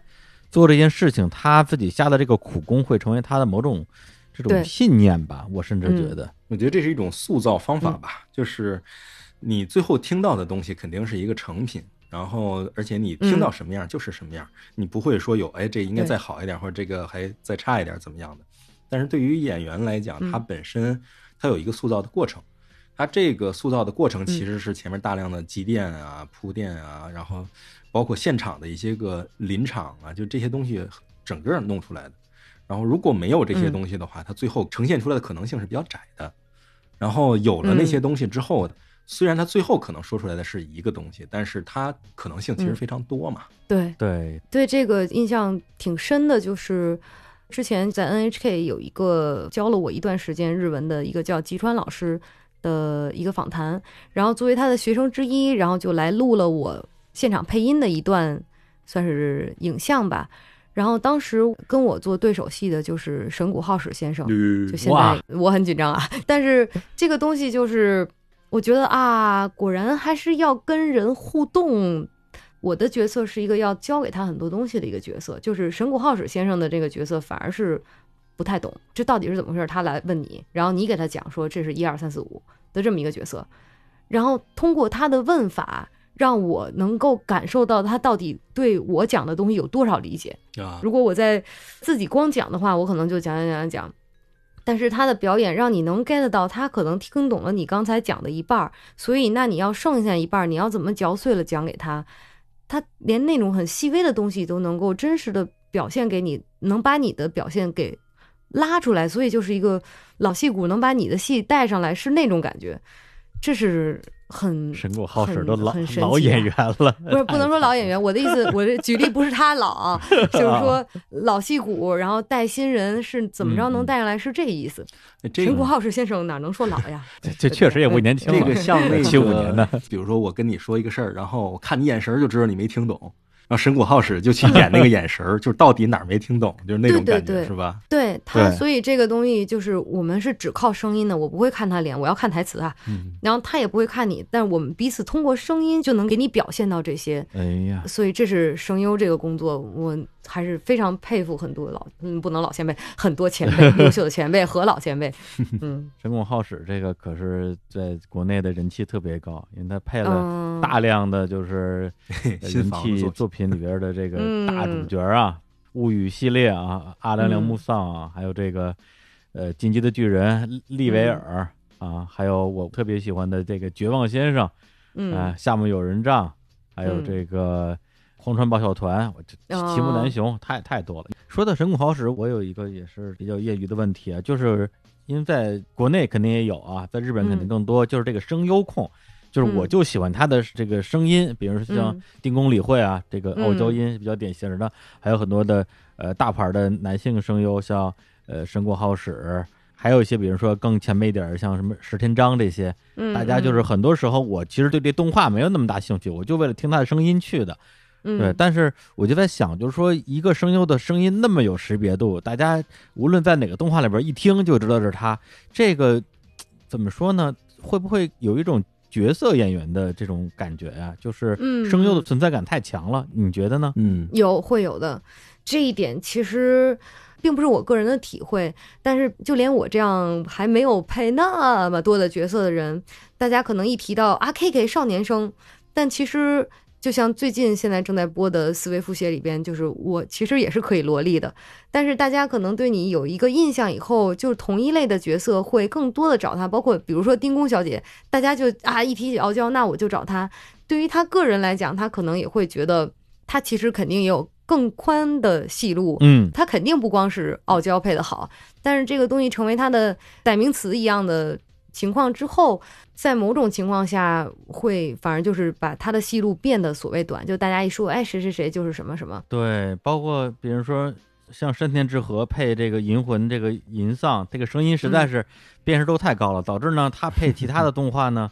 嗯，如果像这个银丧，我就会觉得说，哎呀，又是银丧。对对对，如果他配的不像银丧呢，我就觉得说，哎呀，这个感觉怪怪的，就是对，好像怎么做都不对，就被角色给定型了的感觉。这个我觉得可能现在的这些有名的声优也是这样。当年尤其像谷谷彻先生也好，然后嗯像池田秀一先生之类的，就真的是所有人都觉得啊，什么都是阿姆罗或者什么都是夏雅。我曾经听过一次池田秀一先生，还有就是我的老师潘惠子老师，然后拉拉嘛，他们的一个现场见面会。因为是老师，所以就邀请我去。后来他们就谈到这一点，嗯也是说觉得，尤其年轻的时候会觉得我不是光这一种，我有的是表演的方向，但是观众选择的是这个，嗯，观众就爱听这个，所以他们其实内部也有很长一段时间的痛苦的过程，就觉得我想打开戏路，我不想再配这个了，我故意想去配一些其他的。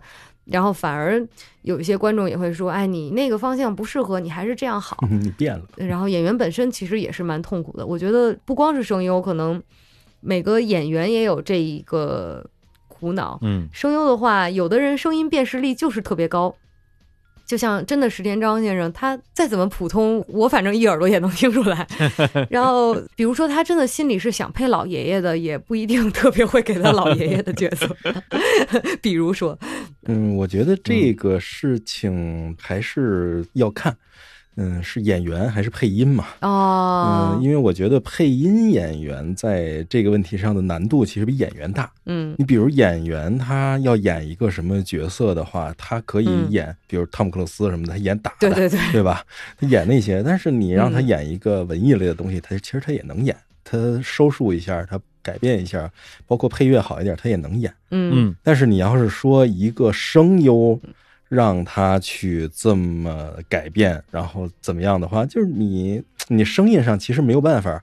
但他就不是他了嘛。嗯这个变化就有点大，他不像是演员的那个嗯跨戏路好跨。那声优跨戏路的话，我觉得为什么要用你呢？嗯对吧？对对对，真的，比如说像柯南，比如说像 One Piece 这样的，嗯就是女性配少年声。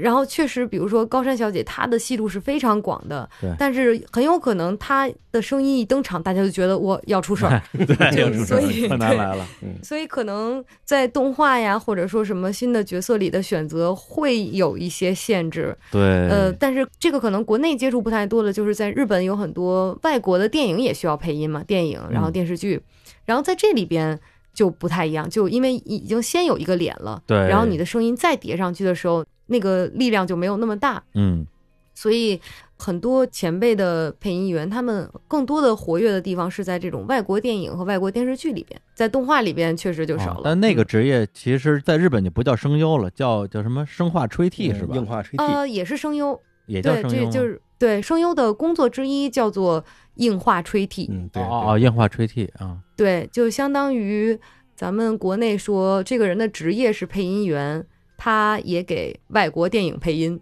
就是这么一个概念。嗯嗯嗯，对，但是做这件事儿的也是声优。反正就是我平时有时候开着弹幕看动画嘛，因为其实我对于嗯声优的声音的识别度是非常低的，我不太擅长嗯听这个。但是每一次嗯有时候动画里可能有一个还不是主要角色，可能是个配角，一张嘴马上弹幕上就开始刷了，说子安五人、是吧？因为他 因为他的声音。激动，对嗯识别度很高，而且他老配坏人嘛，所以他一张嘴大家就说这肯定不是一个好人。可能因为我就是耳朵也是相对比较尖的那一类，嗯，所以有嗯的时候就你普通看电视，然后都没有在看画面。普通的一个就是那种早上好，真的就是一个路人，嗯。绝对是一个路人的声音，但是你能听出来，嗯，这估计是谁谁谁，他在这里边有别的角色，他稍微变了一点声音，配了一个路人，哦，也能听出来。我会变成这样。不是厉害，而是你就变成职业病了，哦你没有办法哦享受这个，你 一听就是啊谁，嗯谁，就简直像。认人一样的那种状态，嗯。我还挺想回到就是听不懂日语的时候呢，已经回不去了反正之前刷微博经常看到一句话，就是说声优都是怪物，啊，就是一个人可以嗯，发出各种完全不一样的这种声音来，而且那种情绪表演。对，嗯我觉得这东西，你觉得是一个作为声优的怎么说必备的技能吗？还是说有的人在这方面会更厉害一些？啊，我觉得不是这样的。这个有各种各样的声优嘛，特别有费劲吗，突然调皮了，加强了，嗯就是哎，我以前觉得，哎，我一个人能够变好多种声音，特别厉害。后来发现，你像石田章先生也好，然后子安五人先生也好，他们其实最后还是不是变声，嗯。他的声音那么容易认，他还是靠内在的这个表演去区分他的角色。嗯，但是呢，也有可能粉丝说他配谁都是那个声音，但我个人觉得最后还是内在，因为声音漂亮的人太多了，就是一听就是帅哥声。但是为什么不是所有人都能当声优？还是他内在的那个东西。对对，那个更内在这重要东西真的是，对你像像野泽雅子配孙悟空这事儿，我嗯，刚开始的时候完全不能接受，但是后来听习惯之后，觉得他就是孙悟空，这不能其他人配。对，到现在为止，我估计从来没有看过日文版孙悟空的人，可能觉得嗯这么壮，肯定是个男的哇的那样的声音。对啊但，是你习惯以后，发现，而且就是他从那个里边出力的那种感觉，嗯，你觉得再换成一个壮汉，或者说换成一个特别有力的男生，你觉得嗯不对劲。哎对这是他真的厉害的地方。对，老太太今年八十多了吧，还哎呀，太厉害了！哦天哪，我在事务所里有时候一个事务所嘛，他有时候也会来拿剧本。啊哎，你见过他哎呀？当然了，太我们一个羡慕了公司的人啊，是吗？人同哦事啊，同事。呃，对，我是同事。哎呦哎呀，对，说实话，有的时候我觉得老太太底气比我足啊，但是也是她在公司里，她就可以喊啊，你不能喊，意味深远。哦，她也可以啊什么说谁谁谁叫一个人，然后哦哎呦，这真不像这个年纪的人，我觉得就他不是在配音里边喊，是就在生活中喊是吧？对啊，他不是喊发波啊，他就可能卡米卡米卡，他就叫哪个经纪人谁谁谁怎么怎么着，或者见到那种熟人了啊，大声喊一声，嗯，哦呦，这底气足的比，较洋气的天是哪，这厉害厉害，真是很佩服。对，这是你们的镇司之宝了，感觉已经是。嗯，那是那是啊，哎，你你们公司还还还还有谁啊？还还有哪同事？我们公司可能就当年八十年代九十年代的老牌的演员都是我们这儿的，哦，基本上。但是也有很多人就是出身青二，后来就大家自己四处出去了，然后建了更多别的事务所，也有。哦，那么嗯从你当时签约那家公司到今天，过了多少年了？过了七年了，哇，七 年了七年了，我天 嗯，吗？养，我都快要八年头了。哎呦！但是从最开始到现在，确实还是你能感受到周围的变化。周围最开始嗯是对中国也好，然后对一个外国人也好，他的态度和现在也当然都是不一样的。嗯，然后对于这个业界，我以前也是什么都不懂，很多时候以前觉得，哎，怎么这个东西选这个人呀，或者说这个配音这样录，这个地方是不是有点怪啊？后来你在后面看到很多以后，觉得哦，原来是这么做的。就我也是一个不断学习的七年，但是还是得继续进步呀，咱们还路还很长呢。对，那么问两个终极问题啊就是因为你这也七年了啊，你到了一个阶段总结的时候了。第一个就是你嗯这个热血少年的梦想，如果从嗯七年前开始算到今天，你觉得算实现了吗？第二个问题就是，接下来你打算 怎怎么办？啊，这太怎么办呀？突然变成了转职考试了。哎呀，我觉得我一直想的就是说做中文和日文的双语声优，这一点是一直没有变的。从那个时候嗯什么都看不到的时候就开始这么想，然后走到现在，天时地利人和居然实现了。就是有很多节目、动画也好，然后游戏也好，甚至有一些节目的旁白，我都是用双语一个人在做。嗯，然后这个是我一直想尝试的东西，也是我之前提到了最终目标。然后结果现在你达成了这个最终目标了，这事儿可怎么办？这事儿是从我大概两三年前就觉得，哎呀，你所谓的梦想已经实现了，那你下一步该干嘛呢？然后我就想了这两年，我就后来开始画漫画，做自己的一些创作。哦然后以及除了配音之外的东西，比如说有那么一两部作品，现在中国的作品它到日本来配，比如中国的甲方他可能会说我想要再可爱点儿，啊，但是日本的演员他可能听说可爱你是哪个方向，你到底是什么？啊对，然后这之中的这个相当于音响监督的这个职位，嗯。我以前觉得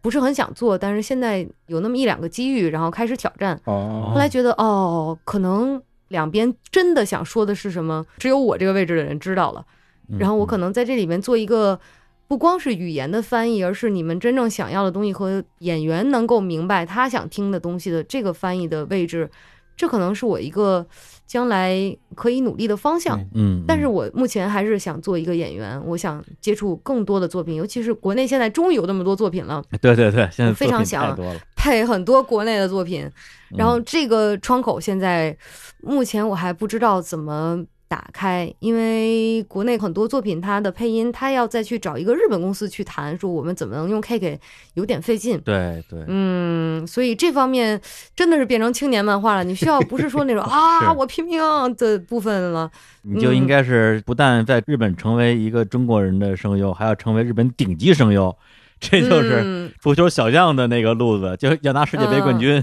对你这么说的话，我从倒耕作的话，我这开始得从会社员往上升了。路好长啊，未来的。对，确实，反正下面这场战役，你要比在小学校里面踢足球要难得多。嗯，所以要世界杯的话，哎呦喂，我天呐，我得先进国家队啊！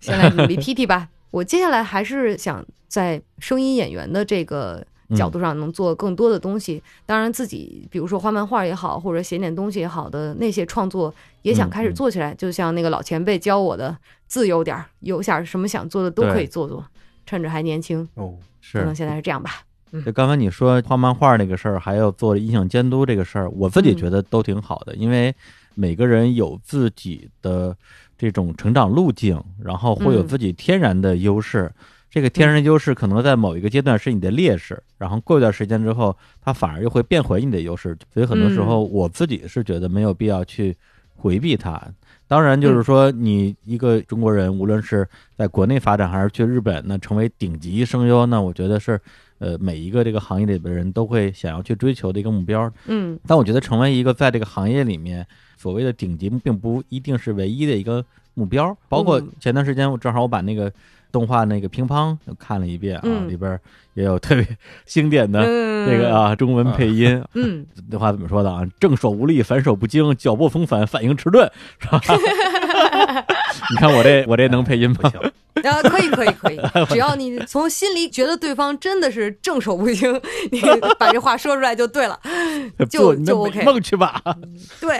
会说话。对，然后他那里边嗯就是两个主角嘛，都是乒乓的天才少年，然后最后嗯两个人，一个人成了世界级的选手，另外一个人就直接去小学里边教乒乓球去了。嗯对，所以我觉得其实都是不同的选择吧。包括嗯你说去做音响监督，去类比音乐行业的话，就相当于歌手去给别人做监唱嘛。我觉得这个嗯非常好的一个事情啊。对我现在可能把这个最多也就当做一个说这边的事业你不知道，然后你来摸摸看，哦，原来是这样的这么一个状态再去考虑。但我觉得您刚才说的那点特别对，就是所谓这个行业的顶级到底是什么？我可能在，尤其在日本工作了四五年的时候，然后国内的动画，然后还有各种作品起来了以后，心中也会有迷茫。就是你当时如果没有离开，你就在国内配的话，那那些人都是你的朋友，你应该也是他们的一员了，你也在国内配。而且你会有很多新的相遇，而且国内的有很多朋友就说你快点回来，你回来的话有的是你的角色，而且我们很缺这种少年的男生，我们非，常想要你的声音回来有。时候会不会给你一种你在日本发展很可能还不如在国内发展的好的感觉？我觉得，如果现在单从收入来讲的话，肯定是这样。但是这个东西也不能说谁好谁不好，就像您说的那个，这个行业所谓顶级，或者说你这个人生最终想追求的梦想是什么？这个东西让我大概三四年前，反正有一段时间很迷茫，因为当时在日本。也是你看到很多社会派动画或者说 青年漫画的内容以后你觉得哇塞，这事儿太青年了。那时候你也不是个少年了啊。对，那之后我想了很久，后来发现我为什么当时非常想来日本做，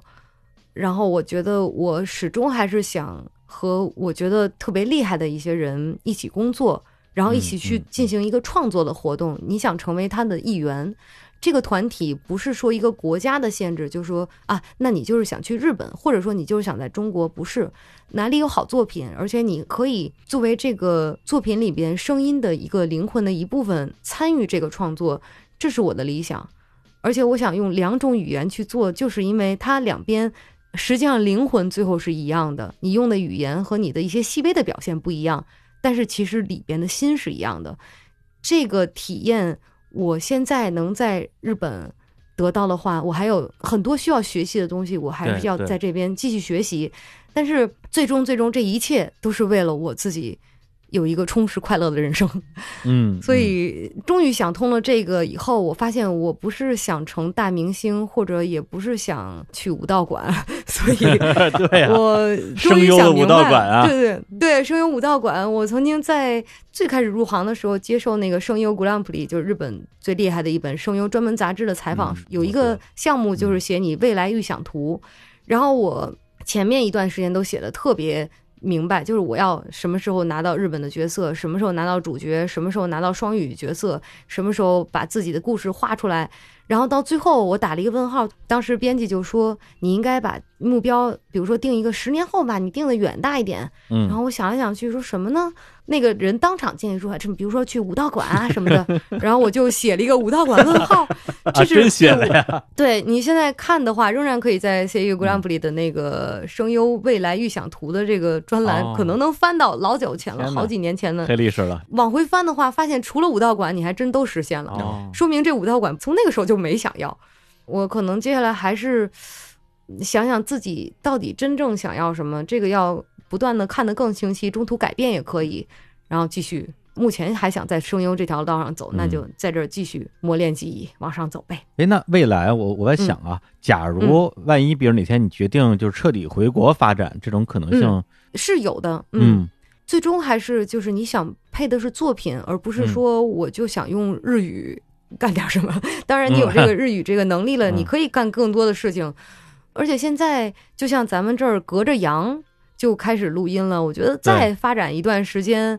如果可能的话，有的国内的作品，像游戏现在已经可以了，在这边录音，然后在手机上上线都 OK。哦，那动画或者说其他东西也都可以，而且中国和日本这么近，我有的作品现在就是飞回国内，然后配完了两三天，你再飞回来，我觉得可操作性是很大的。对，所以现在如果听这个节目嗯有国内的各位甲方爸爸，可以考虑一下哦。直接开始招商了。行，那我这边问的问题差不多了。三千老师，你看你这边还有有什么要补充的，或者你总结一下，咱们节目就就就结束了。我补充什么呀？我本来是一期《天地无用》节目，现在都聊成日坛公园了。那那个来来总结一下啊，挺好的，因为本来是想约着 KK，然后想让大家从一个内在的视角去看一下声优到底是一个什么样的工作，以及他是怎样开始做声优这件事儿的。这块儿我觉得聊的挺多的了，聊的也挺透的。其中还夹杂着李透明提的各种傻问题，我觉得挺好的。啊对，多傻都敢问。我是李透明啊，对啊，你们聊的都是产业的东西，我们这种小透明好奇的问题，你们心里都有答案啊，嗯所以你们俩不会互相问啊。但是我想知道啊，我要问啊，我要替大家问啊，是不是？嗯，对，挺好。而且你看，就是他替大家问之后，K K 是什么都敢答、啊，怎么都能接得住，嗯哎然后哪怕不惜变声也要接住。我没想到这个他不敢答的问题我都没问呢。好嘛，我开始以为特别轻松的谈一谈，然后突然就是感觉像你春节回家一样，说哎，来给大家 表演表演，表演一段儿，好亲切。哎，你回家的时候，春节回家的时候被要求配过音吗？以前回去 就是回家的时候，可能有那么一次，都不是配音不配音的，就是哎，来那个洛洛给我们说两句日语，就你明白的，表演日语，你你明白的，好就是这种感觉。对，因为这次这不是抢节目嘛，天地无用被日坛公园给抢过来了，所以我之前真是一点儿准备都没做，啥都没想，所以这些问题都是脑子里自己蹦出来的。嗯，回头我觉得啊，咱们可以那个节目播完之后。呃，大家有什么想问这个 K K 老师的，可以在底下留言、哦啊，我把这个留言的问题再收集一下，嗯差不多我估计又能凑出十期节目的这个素材，然后那问题那绝对比我问的那那问题要要犀利多了。咱们到时候过事务所啊，那个我要发请求书了。天！哎，对，公对公啊，那个就是青二事务所对日坛公园，所以这期节目作为这个天地无用和日坛公园的联动节目啊，非常成功啊。上半期是天地无用的呃高峰论坛啊，下半期是 日常公园的小透明学知识。是后面还会再跟 KK 录两期关于他画漫画的事儿和他做活动的一些个有趣的事儿，然后这个就回头放在天地无用里了，然后哦透明就不能来干扰我们了，我们就可以 哎，更更嗨的聊了。我被拒绝了，我天，我这太难过了。关他的麦。啊，对，我要旁听。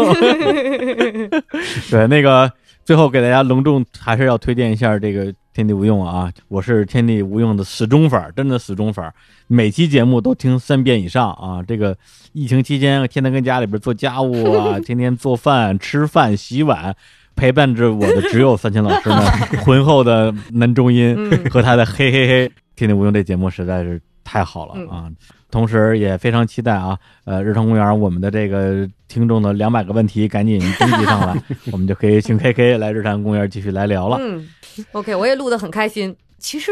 应该说，国内的这种播客的节目，其实我是第一次参加。这种跟大家一起聊，而且有人问你问题，你哔哩吧啦给他扯到老远，然后又绕不回来的这种经历，在我 体会当中是非常开心的。绕不回来可还行，我们都是专业主持人，怎么能绕不回来？太厉害了！我绕到好远的地方，他们都说：“哎，那好，我们再回到刚才的问题上来，给我拉了回来。”哎呀，我觉得你也发现了，对这个不错，这个体会非常的开心。那接下来，反正在三千老师的那个呃《天地无用》里边，我好像还会再跟大家评一段时间。有兴趣的各位，欢迎继续听，也欢迎看看我现在各种录的东西吧。那这次就先这样啦。那接下来也请大家继续支持玉潭公园，天地无用，行了吧？喊了两个 title call，我这得收两份钱啊！哎呀，哎呀，赚到了，赚到了，哎呀赚到了！又一种回到了家乡的感觉。你们是行来来，了行了，给说两句日语。太有意思了，太有意思了。今日は本当にありがとうございました。またぜひ、 これからも私の出演してる作品とか、ぜひ聞いていただければと思います。よろしくお願いします。哎，よろしくお願いします。今はい。日。有的时候跟曼西妈，哎呀，我好像说错了，没事儿。那个，嗯，放首歌，放首歌，结束啊。那个呃 K K 有自己唱的歌吗？呃，虽然有一些，比如说之前的那个新版海尔兄弟的主题歌，不知道为什么是我唱的，大家有兴趣可以听三千老师，你听。不要喷水，你喷屏幕上了。这歌特别好，特别向上，我觉得挺好听的。你们有机会可以听一听吧。我不知道日坛公园的听众大家对 Vocaloid 有没有什么了解？呃，我担当声源的言和，在国内我觉得还是蛮有人气的，而且我也挺喜欢他的。非常有知名度嗯。那今天就给大家放一首我翻唱的言和的歌曲，这个有点绕，伦理上有点这个绕。这个这个，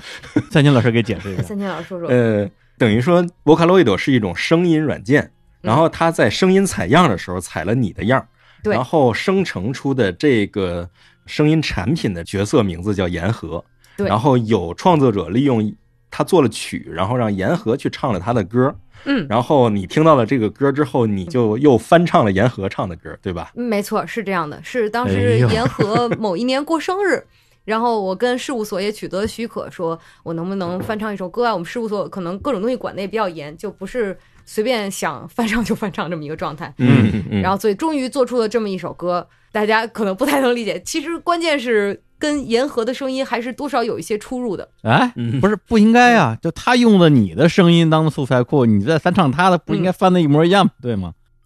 但是它采的是你某一个声线的，就比如说，就像刚才我被亲戚们要求用各种声线说话哈，然后呢，他就使用了你某一种声线，唱高音、唱低音都是那个声音。可是你作为一个普通人来讲，你唱高音和低音就不太会一样，所以在有的地方我跟他有点像，有的地方就不是很像，大家都可以对比来听一听。哎呀，嗯你就是等于说你翻唱言和，居然翻唱的不像，对，这个事儿也是 也是你觉得不像啊，也是挺神奇的一件事儿。对，真的就是，如果比如说什么网上办那种什么匿名的言和模仿秀，啊你可能都不要我可能真不行这这人，不像，真不行，被淘汰了，是对，海选就给你淘汰对了。太有意思了。这个嗯，好，我们最后就为这首啊由 K K 翻唱的言和的这一首叫做《刀剑春秋》里边嗯来结束这期的节目。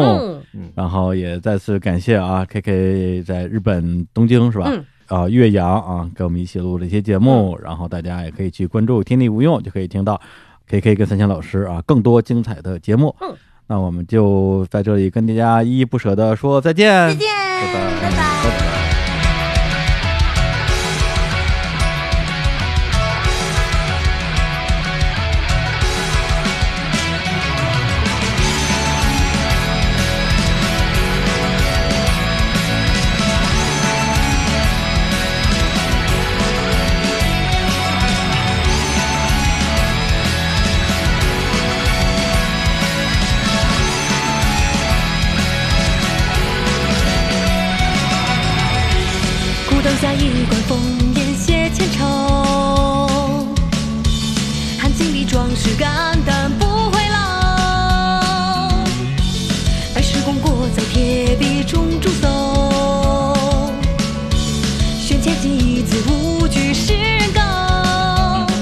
只身相见愿闻古老，一路带心热存芳草。纵然功名尽去，同在寄我清高。藏住昆仑待后人瞧，彼此道，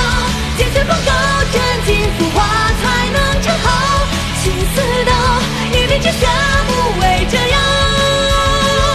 彼此道，能当自豪，春秋取之如明镜照。心似刀，是谁肩上刻我名号？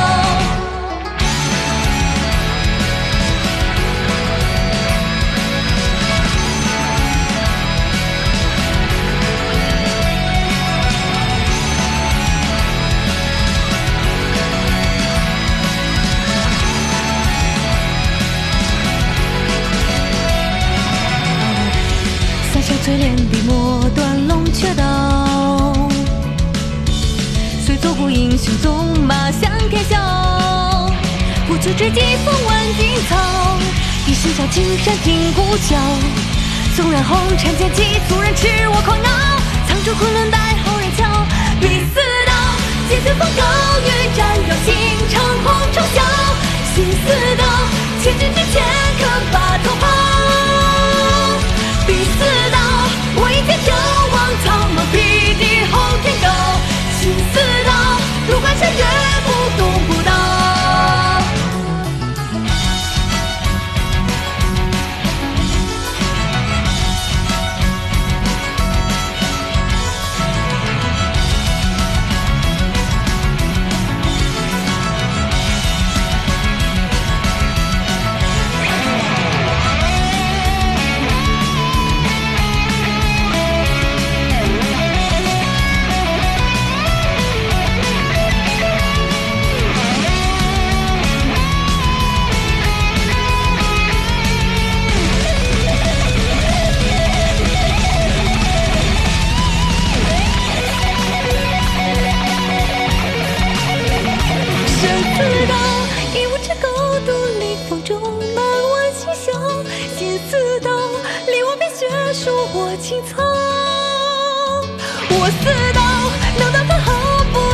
滔滔世间潮，心似刀，江山岁月霜冷一秋。彼似刀，且乘风高，欲斩掉心，长虹中雕。心似刀，千军之前，不会折腰。彼似刀，我倚天眺望苍茫，辟敌后天高。心似刀，如花山月。